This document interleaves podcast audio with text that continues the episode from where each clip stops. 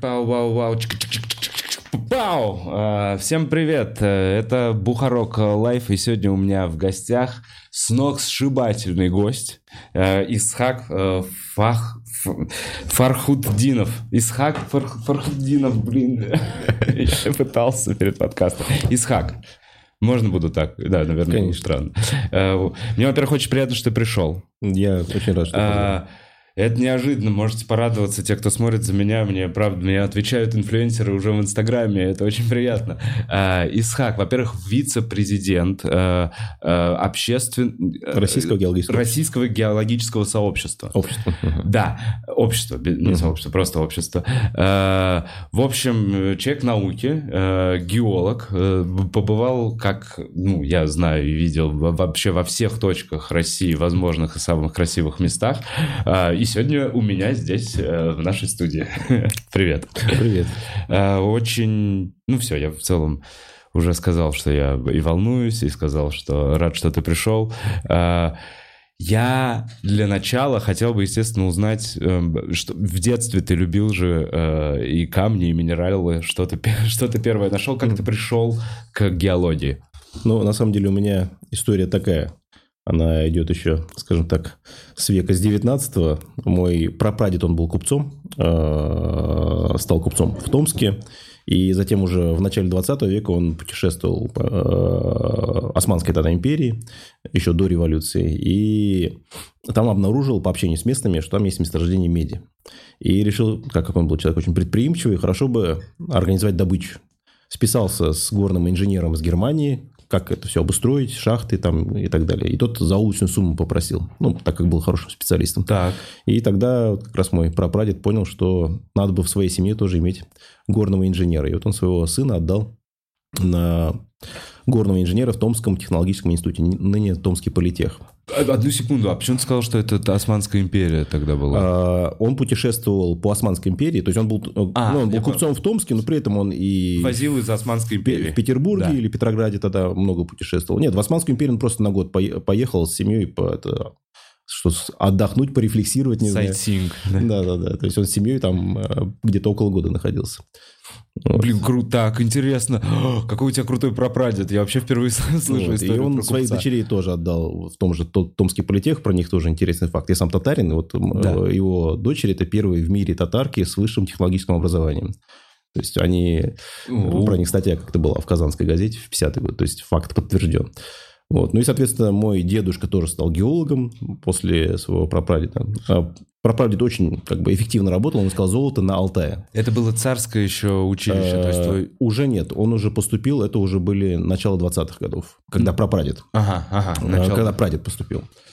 Вот, то есть, начало 20-х годов отучился, поехал в Казахстан, ну, Казахскую ССР, э, искал золото там, и настолько хорошо работал, что с Москвы комиссия заметила и позвали его работать в Москву. Это уже советское время. Одну Да. секунду, мне просто... А можно я маленькую паузу? Мне просто для себя интересно. Это же, э, получается, купец Мгм. Советской империи. Там было где-то раскулачивание. Э, Тут такой момент тоже интересный. Купец, ну, во-первых, он, это его сын уже работал, ну, то есть э, Да. он своего сына отдал. Да. С купцом такая ситуация была, тоже очень философская, я бы сказал. Буквально за там, несколько месяцев, за год до революции я это делал. Тоже видел, когда в Томске был как-то на конференции. К нему другой купец по фамилии Блюменталь обратился, попросил ку- закупить товар. Причем весь товар какой был на тот момент. Да. И расписался векселем. Ну, тогда купцы же немножко по-другому верили, верили на слово. Да. Он забрал весь товар, а когда мой прапрадед пришел в банк забирать деньги, оказалось, что это же банкрот, у него денег нет. То есть, он в одночасье стал банкротом так вот. Ага. Потому что на слово поверил, потому что принято было на слово. И это было прям перед революцией? Перед революцией, удачно? и это его на самом деле спасло, потому что он как бы, он очень сильно расстроился, у него там был инфаркт, но по факту это спасло его от э, таких серьезных каких-то последствий, потому что он уже не был таким купцом крупным. Понятно, они к ним пришли к нему, и он такой, а, Ну, вы опоздали. Денег, нет, да. Вау, так, клевая история. Ну. Возвращаемся к твоему деду. Уже советское время. его советское время мы э, сначала прадед, он приехал в Москву, здесь э, в главном по, по Советскому Союзу работал институт, институте, главка по золоту назывался, в общем, главная контора Ага. по поиску добычи золота. Вот, но так случилось, что его руководитель, кого он позвал, он был тоже крупный очень ученый, его репрессировали. Мгм. Но так как руководитель был очень серьезный, просто взять одного человека репрессировать было нельзя. Нужно было... Всю команду? Э, сказать, что там целая ячейка. И поэтому весь инженерный корпус, в общем, всех расстреляли. Моего прадеда расстреляли 31 декабря 1937 года. В общем, к сожалению, так. Э, ну, мой дедушка уже э, со своей мамой и братом, они в Казань бежали, там как бы их мой прапрадед приютил, он там угу. был, был крупным купцом, заканчивал жизнь в коммунальной квартире. Вот, э, потому что всего лишили то, что было. Угу. Вот. Это, это, я так понимаю, это другой прапрадед по... Нет, нет, это тоже прапрадед. У него было несколько домов в Томске, но их тоже забрали. Это уже советская власть забрала. А кого расстреляли? А, расстреляли прадеда, а, то есть, который все, был горный все, инженер. Все, все, теперь... Вот. Но мой... Запутался э, Да, дедушка, который... Э, он поступил на геолога в Казанский университет. Угу. Э, одна из версий, почему взяли его, так как он был сын врага народа, когда поступал, то, что на геологов брали, в принципе, и детей врагов народа, потому что считал, что геолог поедет куда-нибудь на север с зэками работать, на Магадан и так а, далее. А, сошлют, какая разница? А, да? Ну, не то, что сошлют, то есть ты будешь работать где-то там на северах или на Дальнем Востоке, ладно, как, даже если ты из, как там это называлось у нас, Чесир, ты члены семей изменников Родины, вот, то пойдет. Вот, ну, а, окончил университет и по распределению приехал на Южный Урал, э, в Башкирскую АСР и начал э, заняться поисками месторождений нефти. Несколько месторождений он открыл, потом возглавил институт научный по геологии в Академии наук СССР в Уфе. Вот. Ну и, соответственно, по его стопам уже мы, я, мой родной двоюродный брат, мы тоже стали геологами. Это как-то смягчилась власть? Это, получается, уже, наверное, при Брежневе он... Ну, получается... при Хрущеве уже он, как а. бы, пере... Э, естественно, был реабилитирован. А, да. Там, как бы, ситуация... Да, да, ему сложно было работать с картами, когда ты геолог и когда ты вот, э, не реабилитирован, тебе карты не дают, потому что они секретные были. То есть ага. ему просто повезло с руководителями, они под... Как, он должен был на память? Ну, вот такая вот э, система была. То есть просто руководители были очень адекватные, они понимали, что человек нормально работает, угу. они под свое ответственность ему карты давали, да. Угу. А потом в 56 году уже пришла реабилитация, что, извините, была ошибка, э, что, ну, плюс написали, что он умер в, в лагерях там, где-то в 40 или 44 году. То есть узнали, что его расстреляли в 37-м, только где-то, когда перестройка пошла, мой ага. дед запросил информацию, тогда уже когда ФСБ уже организовал, КГБ, ФСБ вот на, на этом да. доме. И уже информацию предоставили правдивую, что на самом деле он не умер от почечной недостаточности, как в 56-м году написали. Да, а он, его расстреляли в 31 декабря. Вот поэтому вот такая вот история. Под Новый год. Да. Так, и значит, у тебя такая сложная история, и после всего этого ты такой, я тоже геолог. Нет, ну это никак не сказалось. Да, конечно, это очень история э, семьи. Были сложные и хорошие моменты, но как бы дедушка для меня был всегда примером. То есть он был реально очень крутой геолог э, на очень хорошем как минимум, уровня Советского Союза. То есть его... На хорошем счету, да? Ну, имеется в виду, что в Советском Союзе все геологи, потому что окружение, ну, не такой большой коллектив у нас геологов, да. То есть и его знали. То есть как а, он в сообществе, да, понятно. в сообществе, да, в узких известен. кругах известный да, да, человек, да. как говорят. Вот и он был большим авторитетом, как ученый, потому что он был сначала работал в производстве, занимался поиском месторождения нефти и газа, затем перешел в науку, возглавил научный институт. Угу. Вот и для нас он был всегда авторитетом, поэтому мы тоже стали геологами. Примерно так. Эм, как что-то история какая-то от деда, или может он вернулся, привез что-то в детстве ты видел, золото в детстве много, да? Не знаю. Слушай, я вот как раз-таки, так как он уже занимался наукой, и меня вслед за ним тоже интересовали больше сами идеи, как вообще Земля наша функционирует. Mm-hmm. То есть он именно этими вопросами занимался. То есть он не занимался уже вопросами, где найти золото. И как бы мне это тоже передалось. На самом деле я не особо такой большой фанат минералов. Mm-hmm. Мне именно научной теории гораздо интереснее, как это все принципе, функционирует. То есть не, не сам кварц и блестящий камушек, да, а да. именно почему вот здесь вот так вот, да. почему это вулкан дышит, почему он активизировался. Именно так, как это все Идеально, работает. потому что это то вообще, о чем я дальше хочу поговорить. Так, и ты э, маленький заканчиваешь школу в семье геологов, угу. э, потомственный, поступаешь в... Э, Башгосуниверситет. Башкирска... Да, Башкирии. В Башкирии, да, в, в городе Уфе. Сейчас это Уфимский университет науки и технологий недавно, угу. переребрендинг сделался. Угу. Ну, вот там заканчиваю Геолога. кафедру на геолога, да. Потом в Петербурге защищаю кандидатскую диссертацию. А, и работал в научном институте, затем работал уже в университете и преподавал, и возглавлял кафедру. Опять ты так быстро все пробежался, mm-hmm. мне так интересно. Mm-hmm. А эм, песни, подкастер, вот эти палатки, выезды, это было такое, что в геологическом университете обязательно выходите в походы? Ну, разумеется. У нас э, первая моя практика была летом 2004 года. После первого курса мы поехали на Южный Урал тот же.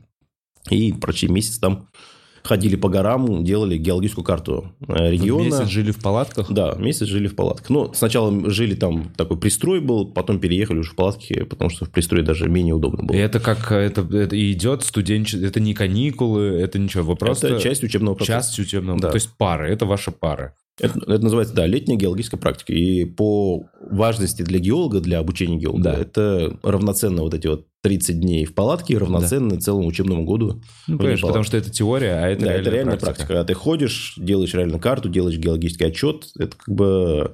Когда я уже сам возил студентов, э, очень интересно было наблюдать, когда студенты, кому неинтересны вот эти теории, пары занятий и так далее, зато они преображались на вот этих геологических маршрутах. Когда ты сам уже руководишь целым отрядом, потому что они по отдельности Мгм. ходят, отбираешь образцы, отмечаешь на карте, замеряешь горным компасом эти элементы залегания и пытаешься в 3D сообразить, что здесь вообще, в принципе, как это все То есть вы можете, грубо говоря, ты смотришь на гору какими глазами? Ты такой, это, это ты понимаешь, из чего она состоит? Ты Ну, понимаешь примерно, как она произошла, да? у какой- геолога примерно, вот если взять очки геолога, Да. тут две линзы. Одна линза – это ты видишь некрасивый пейзаж, например, как ты ездил я на Алтай. Вот вообще кайф на самом Да, деле. я тоже был очень восторгаться красивыми горами и понимать еще и как они образовались. Вот ты, помимо того, что кайфуешь от красивого пейзажа, ты еще понимаешь, как эти структуры, в принципе, там сложены. И помимо этого ты можешь еще в режиме такого 4D, от- то есть ты видишь 3D картинку, Ага. и плюс еще 4D ты можешь отматывать 100 миллион- миллионов лет назад, что Как это было заранее? Как это все в картинке складывалось. И это очень прикольно, И даже, может быть, даже представить, как это будет в будущем. А, да, конечно. То есть ты можешь отмотать вперед. То есть, когда ты понимаешь все эти процессы, ты можешь сказать, что через 100 миллионов лет примерно здесь должно быть. Мы к этому вернемся чуть позже. Это то, что я подготовил. Так, а, значит, студенчество, получается, отряды, походы, может быть, э, что говорят про перевал э, Дятлова?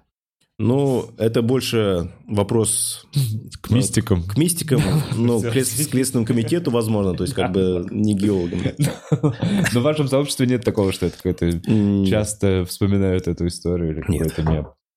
А, так, и ты свой, свой, э, свой путь, получается, начал в, там, в Башкирии, Да, да, в Башкирии. в музе... не в музее. А Нет, я в Башкирии в университете работал, преподавал, э, заведовал кафедрой, затем переехал уже в Москву, стал замдиректора по науке в геологическом музее имени Вернадского.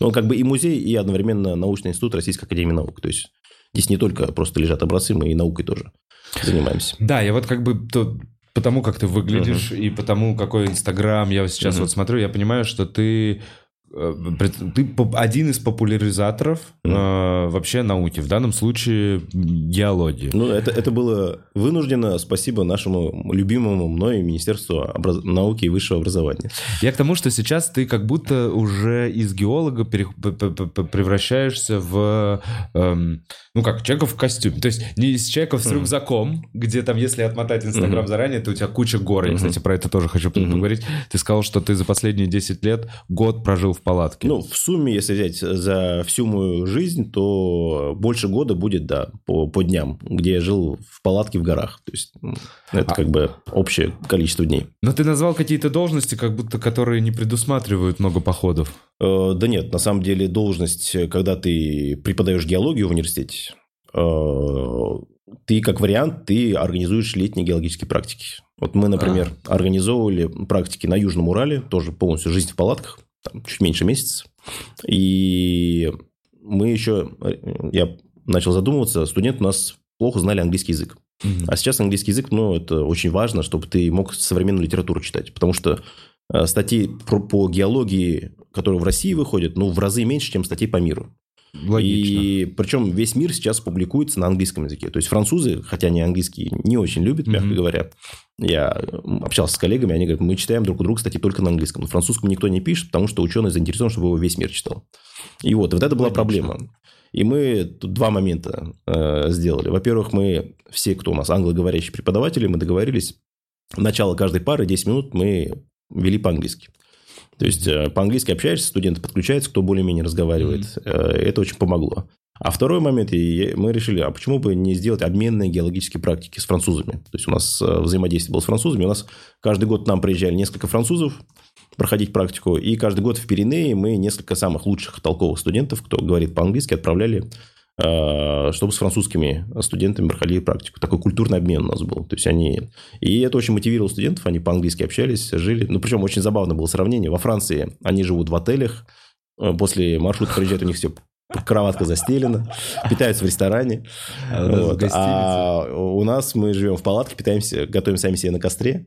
Вот. Но французы от этого кайфовали, что это что-то... Ну, один француз даже два раза приехал. Один год, потом в 16 году, в 17 году снова, потому что им понравилось такое отличие. Слушай, это, получается, твоя личная инициатива просто как э, Ну, я был тогда заведующим кафедрой. Нет, я уже был заведующим кафедрой, да. И коллега, директор департамента наук о земле французского университета, мы с ним как раз поговорили и решили, что а, давай организуем. Круто, вот как это оказывается происходит. Это просто это какой-то деятельный да. человек в университете знает коллегу, и они Конечно, такие, давай все на личных связях, и нам это было выгодно, потому что там они, наши студенты, живут в э, отеле, там и питание все оплачивают. А у нас как бы затраты, что там, выдал палатку французу. И тушенку. И, да, и еду, все. Вот. Но при этом ценность огромная, потому что ребята ходили с французами, видели, как отличается подход к работе, э, Плюс каждый день практиковали английский язык с ними, потому что французы английский хорошо знают ребята. Да. Вот, и это помогло. И поэтому та же жизнь в палатках, только это уже такая учебная. А как-то отличается вообще вот это, я не знаю, там постсоветская, советская, там школа геологии от вот общемировой? Мы в чем-то преуспели или, может быть, наоборот, мы в чем-то гонимся за миром? Ну, э, определенные отличия есть. В целом, какой-то концепт у нас одинаковый. То есть, есть, например, какие-то международные понятия э, там, по геологии, например, Девон, подразделение в э, шкале времени, геологического времени. Угу. То есть, э, он как бы и у нас называется Девон, и за рубежом Девон. Потому что, или там Пермь, пермские отложения, так называемые. Да. Пермь, точно так же и англичане говорят Пермь. То есть, в этом плане, как бы по названию вот этих геологических Не подразделений, да. шкала международная, есть международный комитет, все согласовано. Вот, а подход к работе, слушай, в целом тоже очень все близко. То есть, также там полевые дневники, там работаешь, э, картируешь и так далее. Ну, какие-то детали, они могут отличаться. То есть, к примеру, у нас, мы когда ходим в маршрут, у нас принято полевой дневник, ты пишешь, во-первых, карандашом и только справа. То да. есть, левая страница у тебя всегда пустая. Почему? Два момента. Во-первых, слева иногда какие-то дополнительные заметки можно добавить какие-то мысли. Угу. Ну и второй момент слева – это часть для рисунков. То есть геологические зарисовки, потому что фотография она все не передает. Ты свое 3D-мышление фиксируешь здесь. Оно это как в игре Uncharted. Вот. У французов я не общался с именно реальными производственниками-полевиками, а вот те преподаватели, профессора, с кем мы коммуницировали, я этого не заметил. То есть, они ведут и слева, и справа, то есть, как бы подряд. И у них рисунки как бы просто идут в перемешку с текстом. То есть у нас так не будут делать. У нас вот эта наша советская школа, даже преподаватель вуза, как правило, будет вот так вести. Справа текст, слева. Картинки, зарисовки. Да. Блин, а, а есть какие-то художественные, типа, пейзажи? Изучаем минералы, кварцы, и следующая пара пейзажи. Но геологи не очень хорошие художники, на самом деле. Не очень хорошие. Очень, наоборот. Очень? Ну, ты постоянно рисуешь. Хм. Ну, правда, и контурные карты, вот это же, это получается, да, ты должен очень четко вывести границу какой-то там горы или... Ну, Почему ну, хорошо рисуют? Ну, а, потому что, смотри, ты смотришь на, мы это называем обнажение, вот, э, когда скалы выходят на поверхность, геологи называют это обнажение. Вот, значит, когда ты смотришь на обнажение, угу. э, ты видишь там просто вот скалы какие-то. Геолог что делает? Он видит всю структуру. Где-то слои таким образом идут, где-то складка, где-то слои меняются, где-то там так называемый там будинаж, э, клеваж и прочие такие геологические термины. Он все это обозначает все свое видение. Поэтому, если ты отправил фотографию геологу, это одно. Если ты отправил зарисовку, то совсем другой уровень понимания. А, я понял. Это как, э, как на инженерной графике, когда мы рисовали деталь, когда угу. деталь рисуют для инженера, и деталь рисует обычный человек. Да, да. Вот, типа, больше информации Гораздо рисунок больше геолог э, передаст угу. другому геологу. Именно так. Мне кажется, самое важное. Так, я все, не сдержался, я прихожу к актуальной теме. Э, невероятно сильное землетрясение потрясло за последние, не знаю, сколько, сто лет не было столько жертв. Ну, в 39 году, насколько помню, там тоже было очень крупное землетрясение в Турции, но, в принципе, да, очень... У меня вот что... Это э, одна девушка, стендап-комик, приходила ко мне в подкаст. Она э, встречалась какое-то время э, с турком. Э, жила там, что-то узнала про Турцию. И за полтора года до этих событий она в подкасте просто мне проговорила. Она говорит, там невероятно сейсмозона. Мгм. Если будет землетрясение, умрет куча народу. Мгм. После того, как произошло это землетрясение, люди прям мне появились заново комментарии в этом подкасте. Яся предсказала будущее. Мгм. А, Это было очевидно для многих людей, что такое произойдет. Для любого геолога, геофизика, сейсмика, это, ну, разумеется, очевидно то, что землетрясение произойдет. Потому что тектоника плит, ее никто не отменял. Так. И из-за... Ну, как образуется землетрясение? Давай сразу перейдем к делу. Вот у нас здесь такой очень хороший коврик есть. Так. У нас есть литосферные плиты, Мгм. которые двигаются. Скорость движения где-то от 1 до 5 сантиметров в год примерно. Можно прям тупые вопросы. но Давай, я- давай. Они, а где они? Плавают на поверхности магмы? Да, это хороший вопрос. Смотри, а, есть два термина. Магма и мантия. Наверное, ты оба слышал? Да. Из-за того, что они очень похожи, в головах картинка иногда путается. Вот магма – это такое жидкое вещество. Вокруг ядра. Нет, оно образуется там под вулканом, например. Ага. Вот под вулканом – это магма. Мгм. Если она по трещинам выходит из вулкана на поверхность, теряет газы – это лава. Да. То есть магма, которая потеряла газы – это лава. Вот. Ага. Теперь. Окей. А, термин мантия. Мантия – это такой слой под земной корой, да, над ядром, правильно, и он твердый, он не жидкий. Он твердый. Из-за того, что мы представляем а, магму, часто мы представляем, как будто там жидкий такой слой. Нет, он твердый. И помимо этого, из-за, вот если посмотрим, посмотришь какие-нибудь анимации движения вот этих литосферных Да. плит, чтобы это все ускорить, показывают, как будто там в магме вот эти жидкие потоки идут. То есть, на самом деле, вещество твердое, но из-за того, что э, под большим давлением и оно становится пластичным, э, вот это вещество, такой процесс есть, ну, как бы конвекция. То есть, если взять, например, представь, что это кастрюля. Так. Мы ее поставили на огонь и набросали сверху бумажек. Так. А Что происходит? Огонь греет воду, и вода начинает горячая вверх подниматься, затем уходить в сторону, в бока этого... Кружки, да, Кружки кастрюли. или кастрюль. Затем опускаться вниз, снова нагреваться, снова подниматься. Вот примерно Да. такая конвекция происходит. Поэтому, если бумажки набросать, они все по краям расплываются. Ага. Да. Точно такая же конвекция есть в мантии. То есть, вот эти конвективные ячейки. То есть при том, что это твердое вещество, оно ведет себя как оно жидкое. твердое, но оно ведет себя как, как пластичное, скажем так. Ага. То есть оно не жидкое в полном понимании, но оно двигается. Ну, двигается со скоростью. И там, очень медленно. Очень медленно, да. Но в геологических масштабах достаточно. Мгм. Мгм. В геологических масштабах это каких? Типа тысячелетия? Э, нет, геологические масштабы... Как думаешь, какой возраст нашей планеты? Два- 12 миллиардов? Нет, это уже лишнего сказал. 4,56. Ага. 12 миллиардов, я так, насколько помню, это у нас, э, по-моему, Солнечная Система. система, Ой, система, или уже даже Вселенная. Вот, кстати, дальше я... Да, да, да. 4, да, да, да. да. 4,56 – это возраст нашей э, планеты. То есть, вот это как бы геологический масштаб.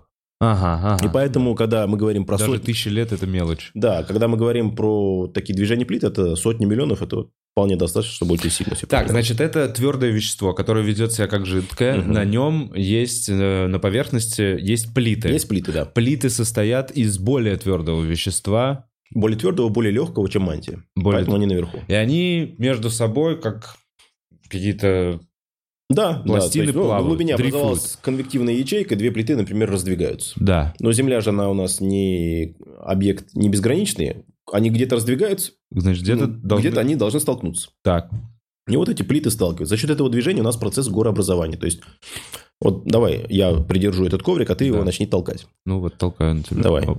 Да, вот это как раз процесс горообразования. Вот так горы, складка за складкой у нас горы образуются. Когда территория Индии воткнулась в Евразию около там, 50 миллионов лет, начали образовываться Гималаи. И весь этот хребет появился. Да, весь хребет появился. Вот теперь, что такое землетрясение? Вот сейчас давай а, толкай. Вот зем- землетрясение тоже движение. Нет, нет, нет. Ты как раз так же толкаешь, как до этого.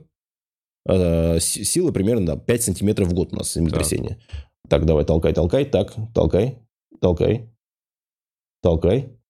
Вот, вот это землетрясение было сейчас. Это была натяжная сила. Это было, ну, скажем так, э, движение идет не всегда идеально плавно. То есть что-то за что-то, грубо говоря, зацепилось, Ага.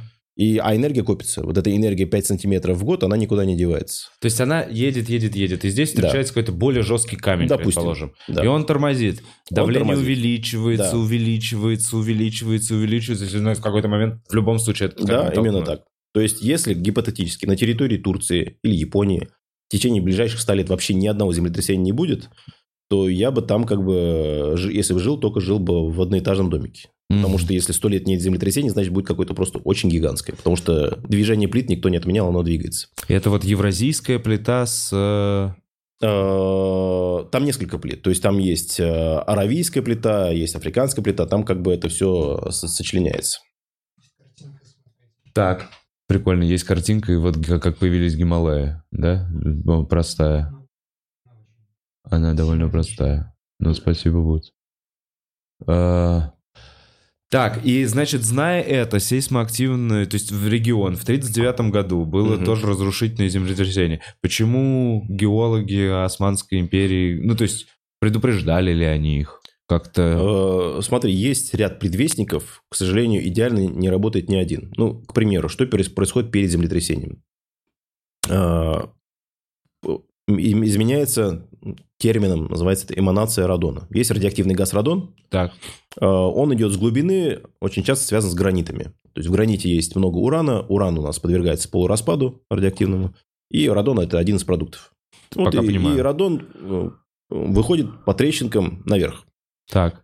Что может произойти перед землетрясением? Например, резко что-то сдавило, порода потрескалась, и количество радона, которое э, выходило с глубины, оно увеличилось, потому угу. что увеличилась трещиноватость. Это один из предвестников. Но здесь может быть абсолютно обратный вариант, когда сдавило и, наоборот, перекрыло пути. И количество радона, наоборот, резко упало. Так. Это тоже может быть. Плюс на это накладывается атмосферное давление. То есть, когда у нас атмосферное давление высокое, оно как бы тоже на почвенные газы давит, радона меньше начинает выходить. То есть, и поэтому по одному радону сложно предугадать. Плюс это как бы по, по времени очень близко к землетрясению. Ну да, получается, что вот он вышел и завтра да, будет да, трясти. Да, да, да. Mm. Хотя, конечно, за день, за два уже было бы достаточно, чтобы э, если бы мы могли предугадывать за два дня до землетрясения, то уже бы спасало миллионы жизней. Да. За...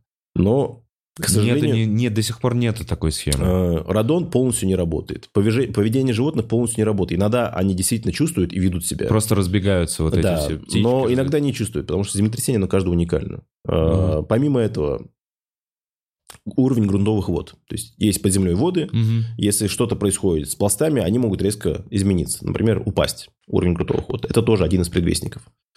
Э, когда-то можно, то есть были случаи, когда предугадали землетрясение, там в Китае были такие случаи в 70-е годы, когда э, спасли там ну, десятки тысяч людей. Просто люди вышли и ну, никто не пострадал. Это китайские геологи заранее предсказали а. сказали, будут, будет послезавтра. Да, да, такие случаи бывают, но... Они на основе чего это сделали? Ну, на основе тех же предвестников. То, то есть, есть радона... Где-то, да, где-то это будет работать, но где-то вообще ничего этого не происходит, а, и, соответственно, ты это не угадаешь. А где, ну и плюс мы же Проблема какая у геофизиков? Они не имеют права так, скажем так, ошибаться. Представляешь, миллионный город, ты сказал, слушайте, у нас тут радон, эманация поменялась. Да. И выселяем город. И грунтовые воды упали. Выселяем весь город. Все выселились, а потом бац, и ничего не произошло. И он такой ходит, да нет, здесь трясло да. очень сильно, да, да, да. и меня вообще с ног сбило. Вот. Потому что в Италии, кстати, был такой случай, когда один геофизик-любитель сказал, что, слушайте, вот здесь будет землетрясение. Mm. Вот у меня тут какие-то расчеты. А ему э, чиновник местный, там, э, мэр или там, ну, что-то типа того города, и плюс местные уже официальные геофизики, они ему как бы, ну, не учли его данные, не стали предупреждать и эвакуировать город. Mm-hmm. Землетрясение действительно случилось. Mm-hmm. И их начали судить. То есть, судили и чиновника, и геофизиков. Но в итоге все-таки пришли к выводу, что нет, они не виноваты. Не поступили. Ну, потому что вот есть же может, видел эти твиты, когда кто у нас там с Нидерландах, что ли, кто-то там предсказал вот это Об этом хотел поговорить, что был какой-то твит за три дня до этого Просто всегда что-то можно как бы попасть, угадать и так далее. То есть, если ты сейчас напишешь, завтра будет в Японии землетрясение, может быть. Шанс есть, что А есть попадешь. такое, что вообще, вообще часто твитят вот какие-то там геологи, ну, за сегодня несколько твитов, предупреждающих где-то землетрясение. Нет, слушай, вот. я не отслеживаю, не знаю. Ну, тут на самом деле проверяется, работает ли его гипотеза или нет, то есть а, по там, влиянию там, внешних гравитационных полей да. других планет. А, очень просто. Вот берем год. За год у нас десятки землетрясений происходит. Крупных и там тысячи просто мелких, которые фиксируют только приборы. Вот если он сможет предугадывать крупные землетрясения, которые у нас в течение года, то все. Это будет величайший человек, наверное, 21 века. и все будут просто его обожать, ценить и любить. Ну, Но Работа над этим ведется, да? Но просто пока нету...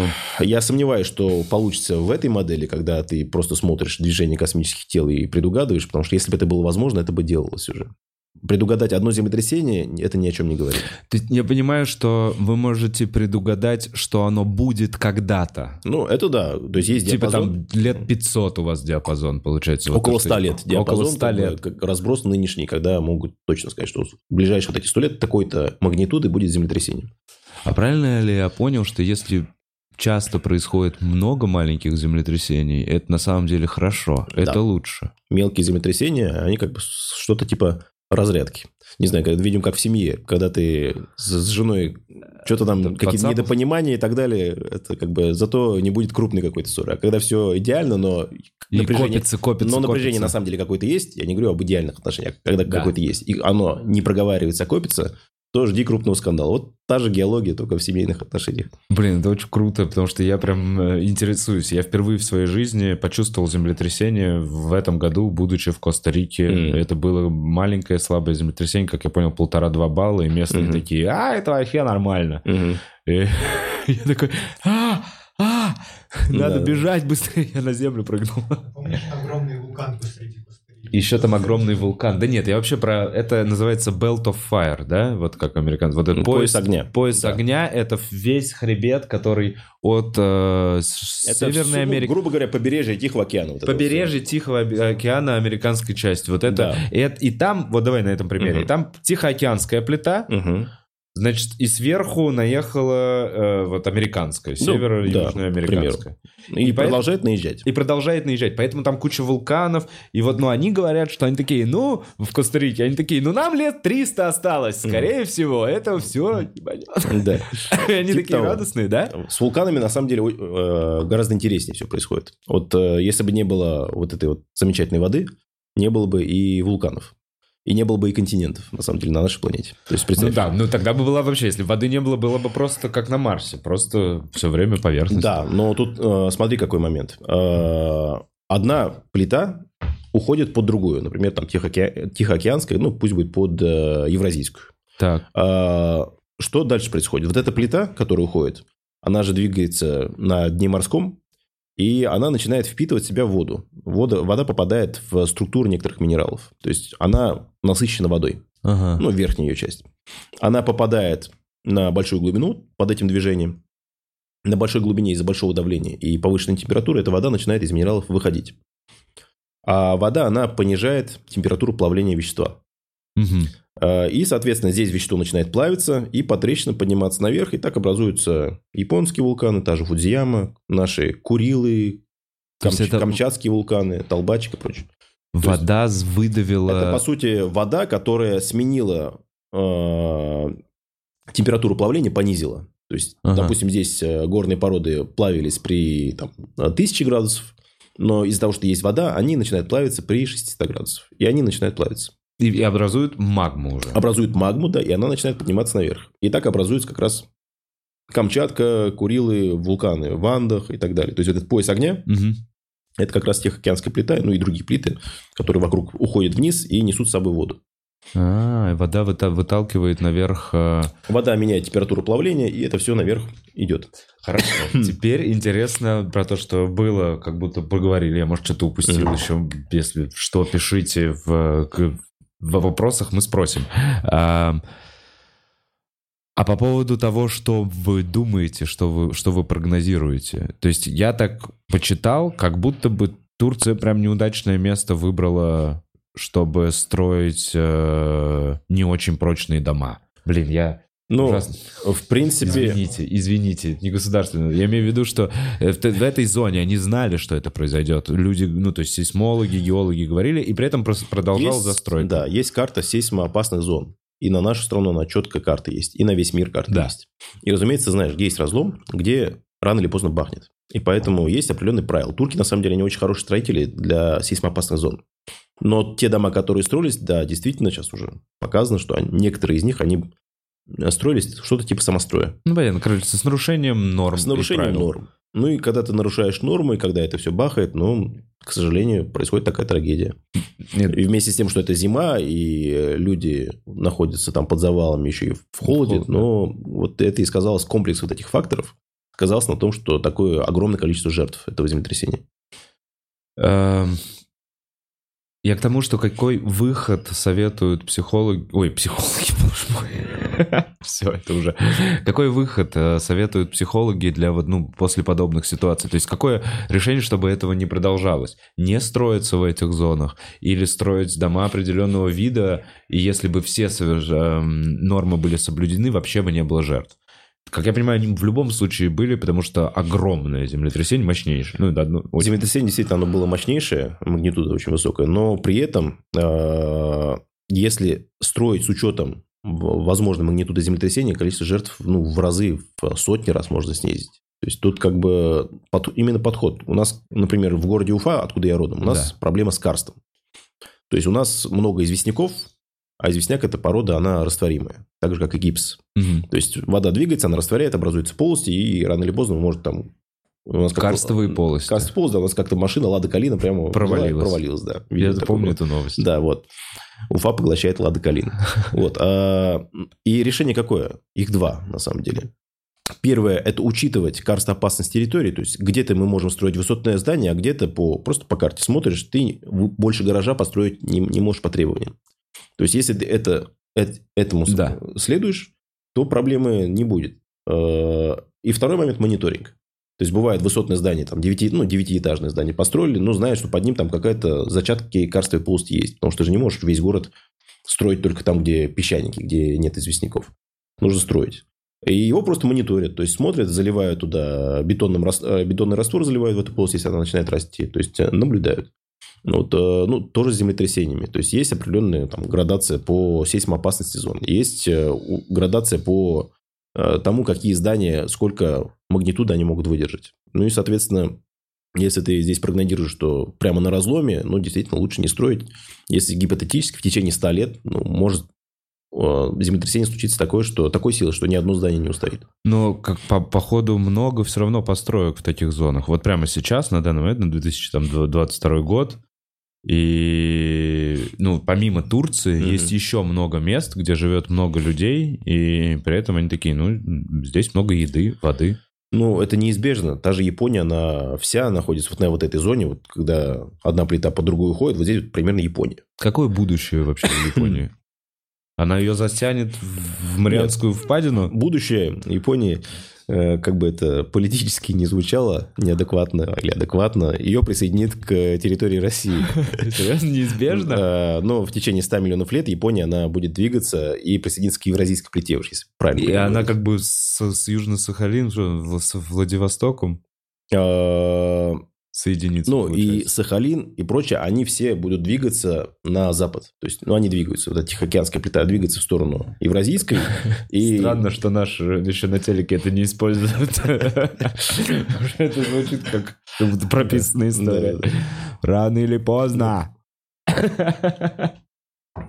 Вот что, не курил и не отдают. Так, э, то есть Япония не уйдет под воду, она просто приблизится. Э, Дальше что? Какие еще, какие, какие еще изменения будут? Какие... То есть, хорошо, вот этот перешейк между Южной Америкой и Северной Америкой. В- Взорвется он там из-за этих вулканов? Да нет, он не взорвется. Дальше что будет? Дальше, например, у нас Средиземное море, если мы 100 миллионов лет вперед отматываем, Да. оно исчезает. То есть, э, африканская плита двигается в сторону Евразии. Средиземное море было, на самом деле, в течение нашей истории э, около там, 5 миллионов лет когда, назад, э, когда Гибралтарский пролив, там, где у нас Испания и Марокко Да. на территории, он э, его просто тектоника перекрыла. И Средиземное море, оно из моря стало озером. А количество воды, которое туда попадает, меньше, чем количество воды, которое испаряется, потому что оно ну, близко Начало высыхать. И оно полностью высохло, и огромное количество растворенной в ней соли выпало в осадок. И сейчас вот эту соль, ее доб- добывают, если там погуглите, э, там соль, где у нас на... В Боливии, я знаю. Не, не, не Боливия, это соль, посмотрите, на, на Корсике, по-моему. А, В общем, есть огромные прям шахты, да, э, вот этой соли, которая образовалась из-за высыхания Средиземного То есть моря. оно высохло и заново наполнилось? Оно высохло полностью, да. А затем уже, когда снова за счет тектоники это все, Гибралтарский пролив Да. раскрылся, оно постепенно заново наполнилось, да. Ничего себе, как круто. Действительно, блин, у Джорджа Карлина была вот эта шутка, что планета в порядке, в порядке. Мгм. людям кранты, что человечество, человечество в опасности.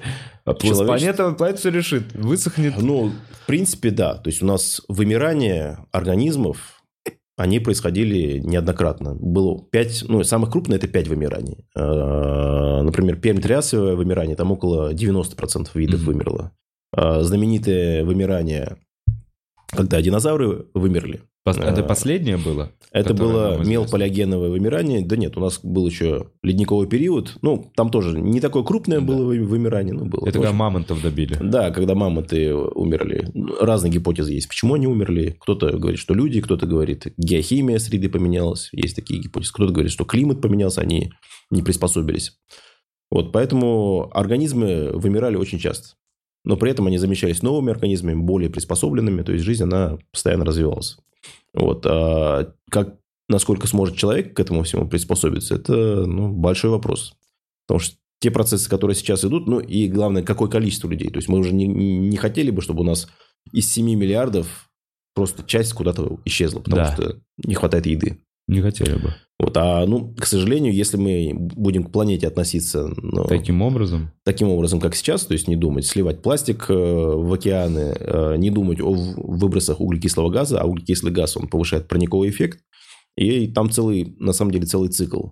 Озоновая Э, дыра. Тут цикл такой, что ледники тают, а ледники а, в том числе влияют на движение, вот это конвективное движение в океанах, то есть когда Мгм. у нас воды холодные, горячие, вот так двигаются, там целый конвейер. Да, течение вот это. Если это течение э, исчезает, то, соответственно, вода перестает обогащаться кислородом и другими компонентами. То есть у нас застойные воды становятся. Рыба помрет. Э, это- Рыба полностью не помрет, но ее будет гораздо меньше.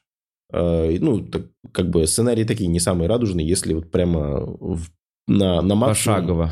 На максимум говорить, что все, у нас все растаяло, парниковый эффект в разы вырос и так далее. Но это, если мы говорим о том, что не меняется вектор вообще человечества, Да. не решается проблема с огромным количеством пластика в океане. Вот эти пластик, как это называется? Пластиковое, как это, ведро? Как-то они называют этот... Вот острова в океане с пластиком. А, ну да, пластиковые острова. Но есть очень интересный термин, недавно появился, пластик-краст называется. Вот. Э, То есть, э, это как бы символ, один из символов так называемого антропоцена. То есть, антропоцен это считается вот новый период, как бы, когда, ну, вот если взять геологический Мгм. период, есть там четвертичный период, там, мезозой, кайнозой, может, если ты слышал. Вот верхняя часть вот этого кайнозоя последнего, э, Да. крупной эры, это, как вариант, предлагают назвать антропоцен, потому что мы уже настолько, настолько стали мощной геологической силой, что мы влияем на лик планеты. То есть, раньше человек, он не влиял так сильно. А сейчас мы можем сделать гору Да. или срезать полностью гору, Да. или выкопать, или шахту То есть огромную. количество, э, был подсчет сделан, количество вещества твердого, ну, то есть горных пород, которое перемещается человеком в результате его деятельности, сейчас в 100 раз превышает, чем количество твердого стока всех рек всего мира. То есть реки огромное количество материала несут, но они уже несравнимы с тем, что человек делает в плане передвижения горных пород. Офигеть. Ну да, Вот. Ну, по- уже а что-то да. контролируем. А как- помимо этого, антропоцен может фиксироваться по появлению радиоактивных изотопов, когда начали э, проводиться испытания радиоактивного э, оружия, атомного оружия. Так. Соответственно, тоже поменялось соотношение вот этих вот изотопов, когда мы видим, что это техногенный уже уран. Поми... Кто это сделал? Да, извини, что перебил. А, никакой вопрос у тебя? Ну что вообще вот эти испытания ядерные, их такое огромное количество этих бомб скидывалось, то есть когда ты смотришь карту, что Советский Союз, что Штаты, сколько этих испытаний, как это повлияло на Ну, планету и на нее сейсмолог же Я не думаю, что это сильно как-то повлияло на геологические процессы Да. э, в рамках планеты, но это, во всяком случае, это теперь фиксируется. То есть в геологической летописи у нас постоянно копятся отложения, есть геологическая летопись нашей планеты, начиная там от самых древних отложений, самого древнего найденного минерала, который 4.4 миллиарда лет, Мгм. древнейших отложений, именно горных пород, там 3,8 миллиардов лет, и дальше летопись пошла. То есть раньше она э, мало писалась, точнее, мало ее сохранилось. А сейчас как бы, летопись, она по всей планете есть. Везде, где есть какое-либо озеро, накапливаются слои. К примеру, глины, это вот глина современная, по ней можно фиксировать современный период. И вот этот антропоцен это как раз характеристики, то, что количество радиоактивного, э, измененное соотношение радиоактивного вещества, потому что радиоактивные элементы, они есть и в природных средах. Да. Но и этого чуть, чуть больше, получается, стали. А. Мы повысили количество радиоактивного вещества в глине, в современной гли- глине. Мы, скажем так, поменяли соотношение изотопов.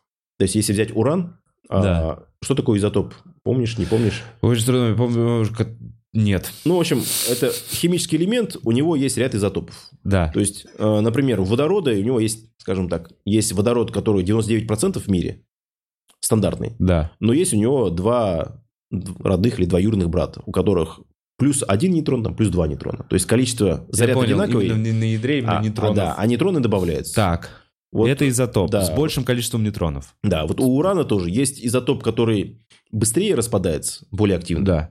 Есть медленнее. Вот наша задача, когда мы делаем там э, топливо для атомных электростанций, мы перелопачиваем огромное количество урановой руды Мгм. и ее обогащаем. То есть берем оттуда именно вот этот изотоп, который более активный.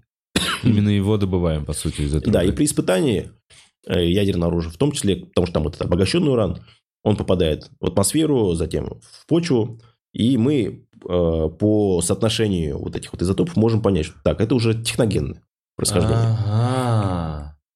И как сильно это поменялось? Ну, то есть, не- это- не критично? Это пока что уровень приборов. То есть, э, именно в лаборатории мы фиксируем. Это не так, что у нас э, идет заражение и так далее. Да, не так, что глина отличается теперь, То глина есть, э, современная. мы можем глины- фиксировать, да. Помимо этого, вот то, что я сказал, пластик краст. То есть, когда новые явления, когда в геологической летописи Земли появились новые слои, прям видел фотографии на берегу моря, где уже внутри песка, уже как осажденного, есть уже пластик. То есть, такие вот новые отложения, которые говорят, здесь де- что-то делал человек. То Это, то есть, мы, отмо- мы уже пластик через- в песок, э, то есть это уже все, что То есть он уже упал на дно, вместе с песком накопился, то есть уже как бы, если отмотаем на 100 миллионов лет вперед, вот этот слой, он уходит на большую глубину, его сдавливает, и песок переходит в песчаник. И внутри этого песчаника будет еще и пластик. И это то, о чем тоже говорил Джордж Карлин. Он говорил, не переживайте, возможно, мы здесь, потому что планете нужен пластик. Мгм. А вы так переживаете. Нам Мгм. нужно сделать пластик, и она нас сметет. Мне это в какой-то момент такой... Меня это поразило. Так, и вопрос, конечно, может быть, который покажется тебе глупым, и кому-то еще тоже покажется глупым, но как нахрен вы понимаете, что этому минералу 4 миллиарда лет? А, это классно. Как, как вы на него смотрите и такой, ну этому примерно 4, а этому 2 дня. Мгм. Слушай, я... Давай сделаем интерактив. Ух ты, люблю. А, Есть такой минерал, самый идеальный минерал для этого. Минерал называется циркон. Циркониевый браслет, я думаю, это рекламу видел. знаю, бабушка, Да, да, да, да. Вот, циркониевый, это, цирконий это металл, а силикат циркония это минерал. Так. Ну, в общем, Мгм. минерал, внутри которого есть э, цирконий. Мгм. Вот этот цирконий, он иногда внутри минерала э, замещается ураном. То есть внутри любого э, циркона, вот этого минерала, Да. внутри определенное количество есть урана. Всегда. Всегда. И Это вот поэтому они говорили, что они носили, потом выяснилось, что бабушки носили как бы радиоактивные браслеты Ну, циркониевые. Э, ну, нужно отличать. Цирконий это металл, он может Да. быть вообще идеально чистый. Он может быть не радиоактивный. э, да. А есть циркон именно минерал. Минерал. Э, То есть это силикат циркона. Там циркон просто внутри кристаллической решетки. Мгм. Так. Вот. И э, там есть внутри уран. Но нет, никогда не, не бывает свинца. Свинца там нет. Мгм. А, Но уран, когда он у нас элемент нестабильный, он постепенно переходит в свинец. Мгм. С- с- миллионы лет на это да, требуется. постепенно как бы Это, как и есть период есть- полула- по- Да, полураспада. период полураспада. В Half-Life не играл? В- Играл. Вот я играл, да, сломом даже его проходил. Вот, вот как раз Half-Life это период пол- полураспада. А, Значит, ур- уран за из тысячи атомов урана Да. за, сейчас тебе скажу, 4,5 миллиарда лет останется 500 атомов урана и появится 500 атомов свинца. Это по- математически посчитали. А, Это почитали физики. Физики. Получается, потом на основе того, что типа вот за день сколько урана распадается. Да. А, Ну да, типа того, на, Окей. смоделировали. Да. Помимо этого, у него есть еще один собрат урана. То есть есть уран 238, есть Да. 235. Э, У другого собрата он более активный, у него около там 700 миллионов лет э, Мгм. полураспад.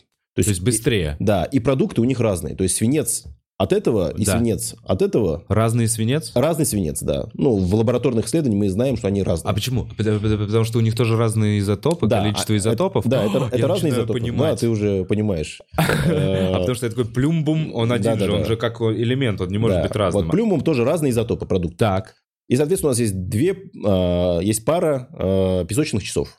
То есть, вот представь, это минерал циркон, здесь Да. есть определенное количество урана.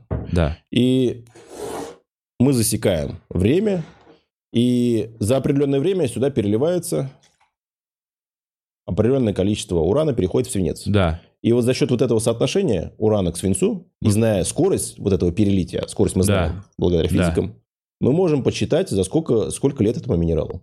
И вот на данный момент самый древний минерал, который геологи смогли обнаружить, на- обнаружили они в местечке, называется оно Джек Хиллс в Западной Австралии, Ага. возраст его 4,4 миллиарда лет. Это самое древнее, все, что мы, мы смогли найти. Я понял, то есть там соотношение вот свинца и самого урана именно такое, что они такие, блин, ну это так долго распадалось, там так много свинца получилось из этого урана уже. Да, чем больше свинца, тем более получается древний минерал. Круто, ну ладно, да, звучит логично. Вот, но к этому пришли, шли очень долго. То есть, э, очень забавно было. Вот я читал как-то историю, как геологи... приход- Когда, как они... Как геологи приходили к пониманию, что Земле много лет. Э, Очень интересно. Вот в, в конце 18 века поняли, что, слушай, ну не может быть вот эти слои, что они образовались за 6 тысяч лет. Потому что 18 век все считали, что Земля на одномоментно образовалась примерно ну, вот 6 тысяч лет ей. Мгм. Ну и геологи вот смотрели, ну как, смотрите, столько слоев. Плюс смо- смотрят, одни слои утыкаются в другие. То есть о чем это говорит? Значит, что когда-то вот эти слои были горизонтальные, потом их смяло, образовались горы, потом горы срезало, сверху новые слои образовались. Вот так называется угловое несогласие, Мгм. такой термин. А, хорошо. Как мы почитаем? Тогда не знали радиоактивный распад, а радиации в конце 19 века, там 1898 год обнаружили. Но разные были подходы. Первый подход, просто давайте почитаем, сколько примерно песок на берегу моря копится, какая его скорость, и почитаем все вот эти осадочные слои, песок, глина там и так далее, какие мы знаем. Подсчитали, и у них получилась сумма около там 100 миллионов лет. Ага. Э, хорошо, следующий... Все равно не понял, то есть они посчитали, сколько песка намывает за типа неделю?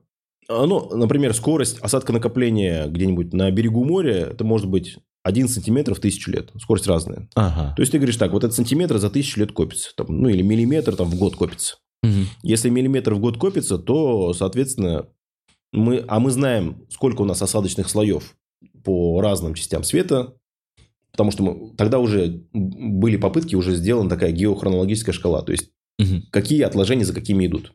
Да, есть какие слои, да, где... за какими. А они не отличаются по всей планете? Они везде, и в Евразии, и в Австралии, и в Америке? Они отличаются, но есть так называемый термин руководящая фауна. То есть э, ракушки, которые на тот момент существовали, грубо говоря, или там брахиоподы, там есть Какие-то главные доминирующие... Да, доминирующие формы, Да. Они э, одинаковые ну, в целом всему миру. Мгм. И, соответственно, если мы находим там, э, какую-нибудь там брахиоподу в, где-нибудь в Европе, и брахиоподу у нас на Урале, говорим, допустим, это пермские отложения, возраст их 280 миллионов лет. Мгм. Вот, но это мы сейчас возраст знаем. Раньше не знали, зна- раньше просто говорили, это пермские отложения. Мгм. А когда А когда, было? ну, вот не знаем, но вот коррелировать уже могли. И вот они так скоррелировали, у них получилась такая так называемая стратиграфическая шкала от самых древних к самым молодым. И пример- примерно подсчитали скорость осадка накопления, получилось 100 миллионов лет. Они не учли какие моменты. Во-первых, не вся шкала была еще найдена. Мгм. Во-вторых, ну, э, есть вот та же тектоника плит, про которую мы с тобой уже говорили. Э, допустим, часть горных пород, она просто уходит на глубину, съедается вот этой Мгм. тектоникой. То есть, континент, и что образовалось, оно съелось. Помимо этого, очень важный момент есть эрозия. Эрозия или выветривание. Разрушается ветром, Да, водой. ветром, водой разрушается. То есть, те Гималаи, которые мы сейчас видим с вами, это совсем не те Гималаи, которые были там 30 миллионов лет Они назад. были выше? Они были, в принципе, примерно такие же, но это совершенно другие были отложения. То есть, Более, короче, какие-то мягкие породы размыло, ну, скажем так, вот, остались вот твердые. Гималаи вот так образуются. Да. Если бы не было эрозии, то высота Гималаев была бы в районе 50 километров. А, ну вот я про это и говорю, они Да. были бы выше. Они были бы выше, да. Но 50 километров никогда не достигают из-за эрозии и из-за гравитации в том числе. Ага. У нас э, примерно максимальная высота, она примерно 9 километров. Максимально возможная высота гор на нашей планете. На Марсе, к примеру, гора Олимп больше 20 километров. Потому что там меньше эрозии, потому что атмосфера разряженная, воды нет на данный момент жидкой. И гравитация поменьше. И гравитация поменьше. Поэтому гора 20 километров. У нас такой невозможно горы Построить, потому что все срезается эрозией. То есть сейчас на Гималаях скорость роста, но она практически сравнялась со скоростью эрозии. То есть вот 9 километров наш лимит. Мгм. Наш лимит нашей планеты за высоту. Понял. То есть они как примерно так же выдавливаются, но Да. сверху обрушается, это потихоньку Да, разваливается. Да. Вот. И, значит, э, не учли как раз эрозию, что что-то срезало, что-то не сохранилось, и поэтому получилось 100 миллионов лет. Но уже лучше, чем 6 тысяч лет. Да, все-таки. да, да, уже... Следующий э, взял эстафету физик лорд Кельвин. Он сказал, так, давайте посчитаем. Земля же, она, согласно там, теории Канта Лапласа, образовалась из пылевого облака. Э, Допустим, она была полностью жидкая, такая магма, как Мгм. раз одна большая магма, полностью раскаленная Земля, там больше тысячи градусов. Вот сколько времени потребовалось, чтобы она остыла? И он там своими формулами подсчитал, и у него получился разброс от 20 до 400 миллионов лет. Мгм. То есть... Что-то э, не очень, как он почитал, верно. Да, разброс такой как бы серьезный. Он тоже ошибся. В чем он ошибся? Он как раз вот этого момента не знал. То, что мы обсуждали с переливанием, он не знал явле- явления радиоактивности. То, что на нашей Земле есть радиоактивные элементы, которые тоже дают тепло. И поэтому Земля медленнее остывает. Помимо он этого- вообще просто не учел этого. Он не учел, тогда это явление еще не открыто было. Это Мгм. 1864 год у него публикация. И помимо этого, он не знал то, что мы тоже обсуждали с тобой, вот это явление конвекция в мантии. Благодаря этой конвекции тоже тепло по-другому перераспределяется. По-другому Мгм. остывание идет медленнее. Поэтому э, число у него неправильное было. Дальше Дарвин высказал свою гипотезу. И он, на удивление, когда человек э, из другой сферы, но очень близко был. Он сказал, вот смотрите, вот все количество видов, которые есть на нашей планете, э, чтобы они образовались с точки зрения эволюции, нужно от 100, от сотен до нескольких миллиардов лет. От сотен миллионов до нескольких миллиардов. И Он был Круто. близок. Он в своей области Да. это понял. Но он такой, реально был, а, он крут. О, это он такой, значит, получается, что из вот этой брахенлонги, чтобы до, до человека дорасти, Да. он, такой он знал скорость эволюции. Да. То есть он примерно так прикинул, что, ну, как бы Миллиарды. не может жираф там образоваться за тысячу лет. И он так прикинул и оказался близок. Вот. Ну а дальше обнаружили явление радиоактивности, а, и когда физики и геологи объединили свои усилия, применили вот такой Артур Холмс, ну, такой геолог, применил э, физик, применил вот этот пример э, с цирконом, Мгм. и а, определили, определили возраст там около 3 миллиардов лет сначала. Ну, уже ближе гораздо. Вот. Но возраст Земли определили не по а, горным породам Земли. Почему? Потому что на нашей планете даже тот минерал, который обнаружили в Австралии, Да. он обнаружен в горных породах. Ну, э, есть минералы, а есть горные породы, в которых они находятся. Так. Вот возраст горной породы там около, м, э, боюсь соврать, около 3 миллион, миллиардов лет. Минералу 4,4, Да. горной породе 3 миллиарда И лет. как это? Был гранитный массив, в котором был этот минерал, и гранитному массиву было 4,4 миллиарда лет. Он разрушался, и вот этот минеральчик, а циркон, они, они как кварц, они очень прочные, они выживают долго, потому что в граните есть там, полевые шпаты, они быстро разрушаются. Есть биотит, слюда, быстро разрушается. А вот циркон, кварц, они остаются. Вот циркон выжил, упал, и в осадочных породах, в песчаниках уже с песком сохранился. И 3 миллиона. То есть гранита стало. не осталось, а вот этот, э, внутри песчаника вот этот циркон нашли. На какой глубине они его нашли? Нет, это, это как раз обнажение. То есть это... Это то, что вытолкнуло Это да, то, что вытолкнуло. на э, поверхность. Тут важный момент. Вытолкнуло, но не так давно. Потому что если бы это вытолкнуло где-то 500 э, там, или 1 миллиард лет назад, то, соответственно, эрозией бы это все срезалось. Затолкнуло бы обратно. Да нет, просто бы разрушилось. А, этот кварц Эрозия разру- да. разрушил бы этот минерал. Да, и вот как раз по такому циркону определи- э, определили максимальную 4,4. 4,56 почему взяли? Да. Взяли по метеоритам. То есть решили, что на Земле не сохранилось таких горных пород, которые отражают возраст. Взяли метеорит, с метеоритами еще интереснее оказалось. В 1956 году это определили, и, в принципе, эта цифра осталась. Э, Есть свинец, мы с тобой сказали, что свинец – это продукт урана. Да. Но на самом деле есть у него собрат, который типа такой, я настоящий. То есть свинец, который не Не является... из урана. Не из урана изначальный. Сам. с- Сам, а как да. вы поняли, что он А, изначально Это вот вопрос к физи- свинец? Это вопрос к физикам, как бы, ну, смотрели изотопные реакции, вот и уран-238 дает Да. такой-то свинец, уран-235 такой-то свинец, а этот свинец А, никакой уран не, не изотопный. Ну, Да, он короче, не, изо- да. э, не только не изотопный, он не является продуктом полураспада урана. Все, понял. И, соответственно, на этапы формирования нашей планеты, планеты должно было быть очень много свинца, который не урановый, и мало свинца, или практически нет, который из урана. Мгм. Э, Взяли метеориты и начали смотреть вот это соотношение в метеоритах именно ура... свинца такого к такому. Мгм. И благодаря этому соотношению как раз поняли, что возраст метеоритов там 4,55, 4,56, вот в таком диапазоне 4,5 э, расходился. И решили, что метеориты, они же сформировались тоже, когда и Земля примерно Ну, они атаковали Землю, если да. верить этой картинке. Типа в то атаковали время или бомбили. летали рядом, Да. какие-то остались, какие-то сейчас упали. Ну и, соответственно, ну, значит, Земле примерно столько... То есть в основном метео- все метеориты, которые есть на Земле, они примерно ударили в нее 4,5 миллиарда лет назад. Нет, они падают постоянно. Они ну, и- как бы самые старые. Нет, а возраст метеоритов, он... Почему метеорит? Он не подвержен тектонике плит, его никуда не засосет. Он там где-то летает в космосе. И он не подвержен эрозии, потому что в вакууме летает. В смысле, они взяли метеориты, не упавшие на Землю, а оттуда? Э, Нет, упавший на Землю, э, Да. но упавший не так давно. Вот, э, Взяли метеорит, который 70 тысяч лет назад А. упал там в США. Но, в принципе, и даже сейчас, которые метеориты падают, если их смотреть их возраст, примерно такой и будет. Потому что Мгм. он тогда образовался на тот момент и вот летает себе.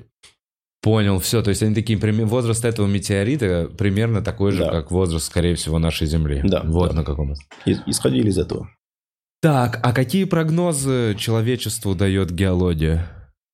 Прогнозы, ну, Хорошо, б- б- благоприятной среде обитания.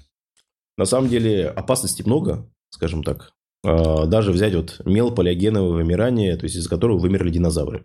На данный момент основная гипотеза – это метеорит. Но она подтверждена, в том числе на один кратер от этого ме- метеорита Да. рядом с Мексикой, полуостров Юкатан. И- да. А, Он туда жахнул 65 ми- э, миллионов лет. Как это обнаружили, тоже очень интересная история, на самом деле. А, Два ученых, братья Аль- Альваресы, или отец и сын, могу ошибаться, обнаружили такой тонкий слой меньше сантиметра глины возрастом 65 миллионов лет, где содержание иридия, такой вот э, редкий металл платиновой группы, у него содержание э, почти в сотню раз больше, чем в среднем по Земле. Мгм.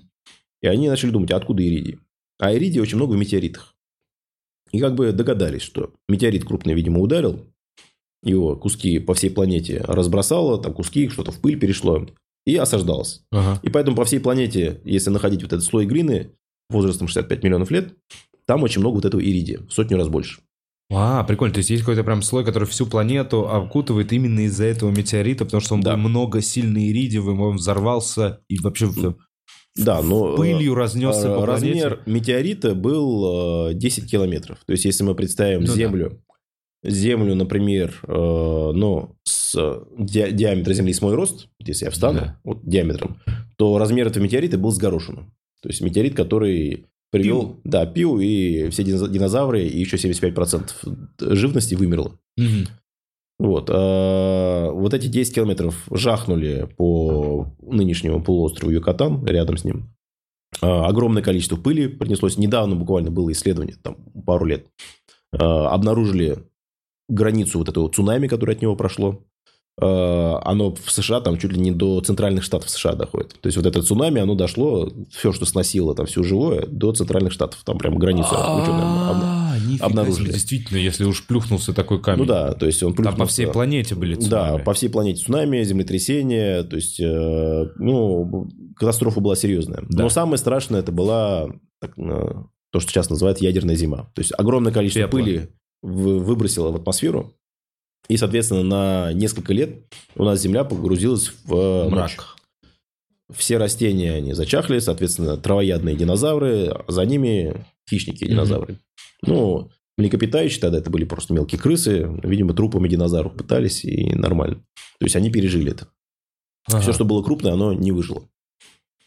Ну, это старый пример. А что говорит А, про ну, будущее? На самом деле, почему про будущее? Да, А, Мы не застрахованы От метеорита. от это метеорита, потому что метеориты в истории нашей планеты, они и до этого падали.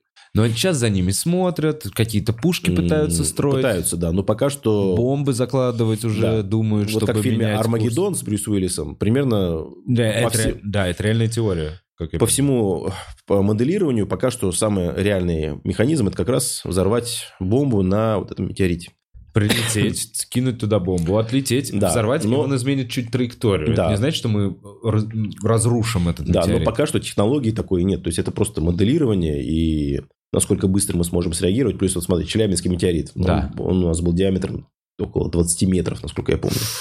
Мы его, э, не километра даже, но мы его заметили только когда он уже в атмосферу вошел. А, ученые не знали про Челябинский? Нет, они не знали. Они его увидели только он, когда в атмосферу входил. Поэтому это 20 метров. Если мы возьмем метеорит 100 метров, там уже посерьезнее будет. Километр – это уже катастрофа. Километр, вот смотри, от километра начинается прям катастрофа человечества. Я бы сказал, кило, катас- ну, человечеству, да, я думаю, где-то от километра будет. А все, что меньше, это там Ну, этой для- части страны. Для, для региона, Для скажем так, это региона. будет катастрофа. А, но очень сложно мониторить все космическое пространство. Все, Со всех сторон, с Да, со всех стороны. сторон. То есть, это целая программа нужна для этого. Да. И помимо этого реагировать правильно. Ты, наверное, смотрел фильм «Не смотрите наверх»? Да. С Ди Каприо. Вот да, это прекрасный вот пример. отличный фильм. Вообще, Да, мне- шикарный фильм, вообще, как, как у нас фейки плодятся различные. да, про то, что как черное зеркало, это продолжение этого, Да, потому как что наши технологии. Да, да, да, Это как вот- действительно не прислушиваются Да, к да, людям, которые говорят что правду. Вот, очень хороший фильм, э, кто у нас зрители смотрит, если не смотрели, рекомендую. Вот, а как раз хорошая ситуация, когда летит метеорит, и что делать? Ну хорошо, а если мы не берем во внимание метеориты и будем считать, что ну вот нашему виду повезло, и нас не убьет метеорит, Мгм. то с геологической точки зрения, что нас следующим убьет? А, ну, не убьет, но вызовет проблемы. Это изменение климата, о котором сейчас говорим. Мы, на самом деле, есть разные гипотезы. Мы точно не знаем, с какой скоростью климат менялся в древности. Нет такой детальной разрешающей Да. способности, чтобы сказать там по десятилетиям. То есть, он точно менялся. Точно раньше были такие эпохи потепления, которые с нынешним даже близко не, сравни- не сравнится, когда Мгм. все ледяные шапки, все растаивало. А, но... Это вот, ну, грубо говоря, это примерно к тому, что вот север, этот, э, Средиземное море полностью Ну, оно- осушилось, потом заново Да, оно заполнилось. высохло там из комплекса факторов, да, тоже. А вот то, что ты говоришь, что шапки растаяли, это сколько лет назад? А, растают. имеешь Рас-? Нет, растаяли. Что было уже такое, что таяли обе шапки? Ну, э, разные диапазоны. Ну, к примеру, 350 миллионов лет назад. а, ну, допустим. блин, ну, то есть, ладно, все. то есть такие- Это супер давно. да. А, Сейчас у нас Мы такой после ледниковый период. ну, Ледниковый период где-то 12 тысяч лет назад Мгм. закончился. Но в чем как бы ученые переживают, и правильно делают? Мы не знаем на самом деле механизм цепной реакции. То есть у нас много метана в сибирских болотах, в вечной мерзлоте. Да, если... А метан это очень сильный парниковый газ, гораздо сильнее, чем углекислый газ. Мгм. То есть, если пойдет вот эта цепная реакция, когда углекислого газа до определенного момента скопилось, и вот эти все болота начали оттаивать, И оттуда начал метан выходить, начнет выходить, испаряться. это запустит цепную реакцию. Он чем больше его выходит, тем жарче становится, тем больше его снова выходит. И, соответственно, Мы следим там за этими болотами. э, мы следим, они оттаивают. То есть, поэтому... И мы такие, ну нормально, в целом есть дела поважнее, да? Нам, мы, слушай, я знаешь, что еще слышал? Что нам очень выгодно, если северный ледовитый путь этот э, оттает. Что А. всей российской экономике очень выгодно чуть-чуть глобального потепления. Чуть-чуть, чтобы корабли начали вот там вот с той стороны сверху плавать возле Северного полюса. Ну, корабли действительно смогут плавать, но здесь нужно смотреть и наша страна, так как она очень северная, и как бы действительно у нас холодно, не так сильно пострадает, как, к примеру, африканские страны, допустим. Но тут как бы какой момент? Э, Мы не знаем, как в целом на климате скажется в плане, э, насколько мы сможем э, ну, взращивать сельхозкультуры. То есть будет сильно засушливый климат. Да нет, И- это ужасно. Нет, это понятно. Если это начнется глобально, сейчас же еще, ну, мы тупеем. ну, мы-то, наше поколение, ну, ну, как будто бы мы используем знания, которые накопили предыдущие поколения, но мы их реально используем. Специалистов в этом становится...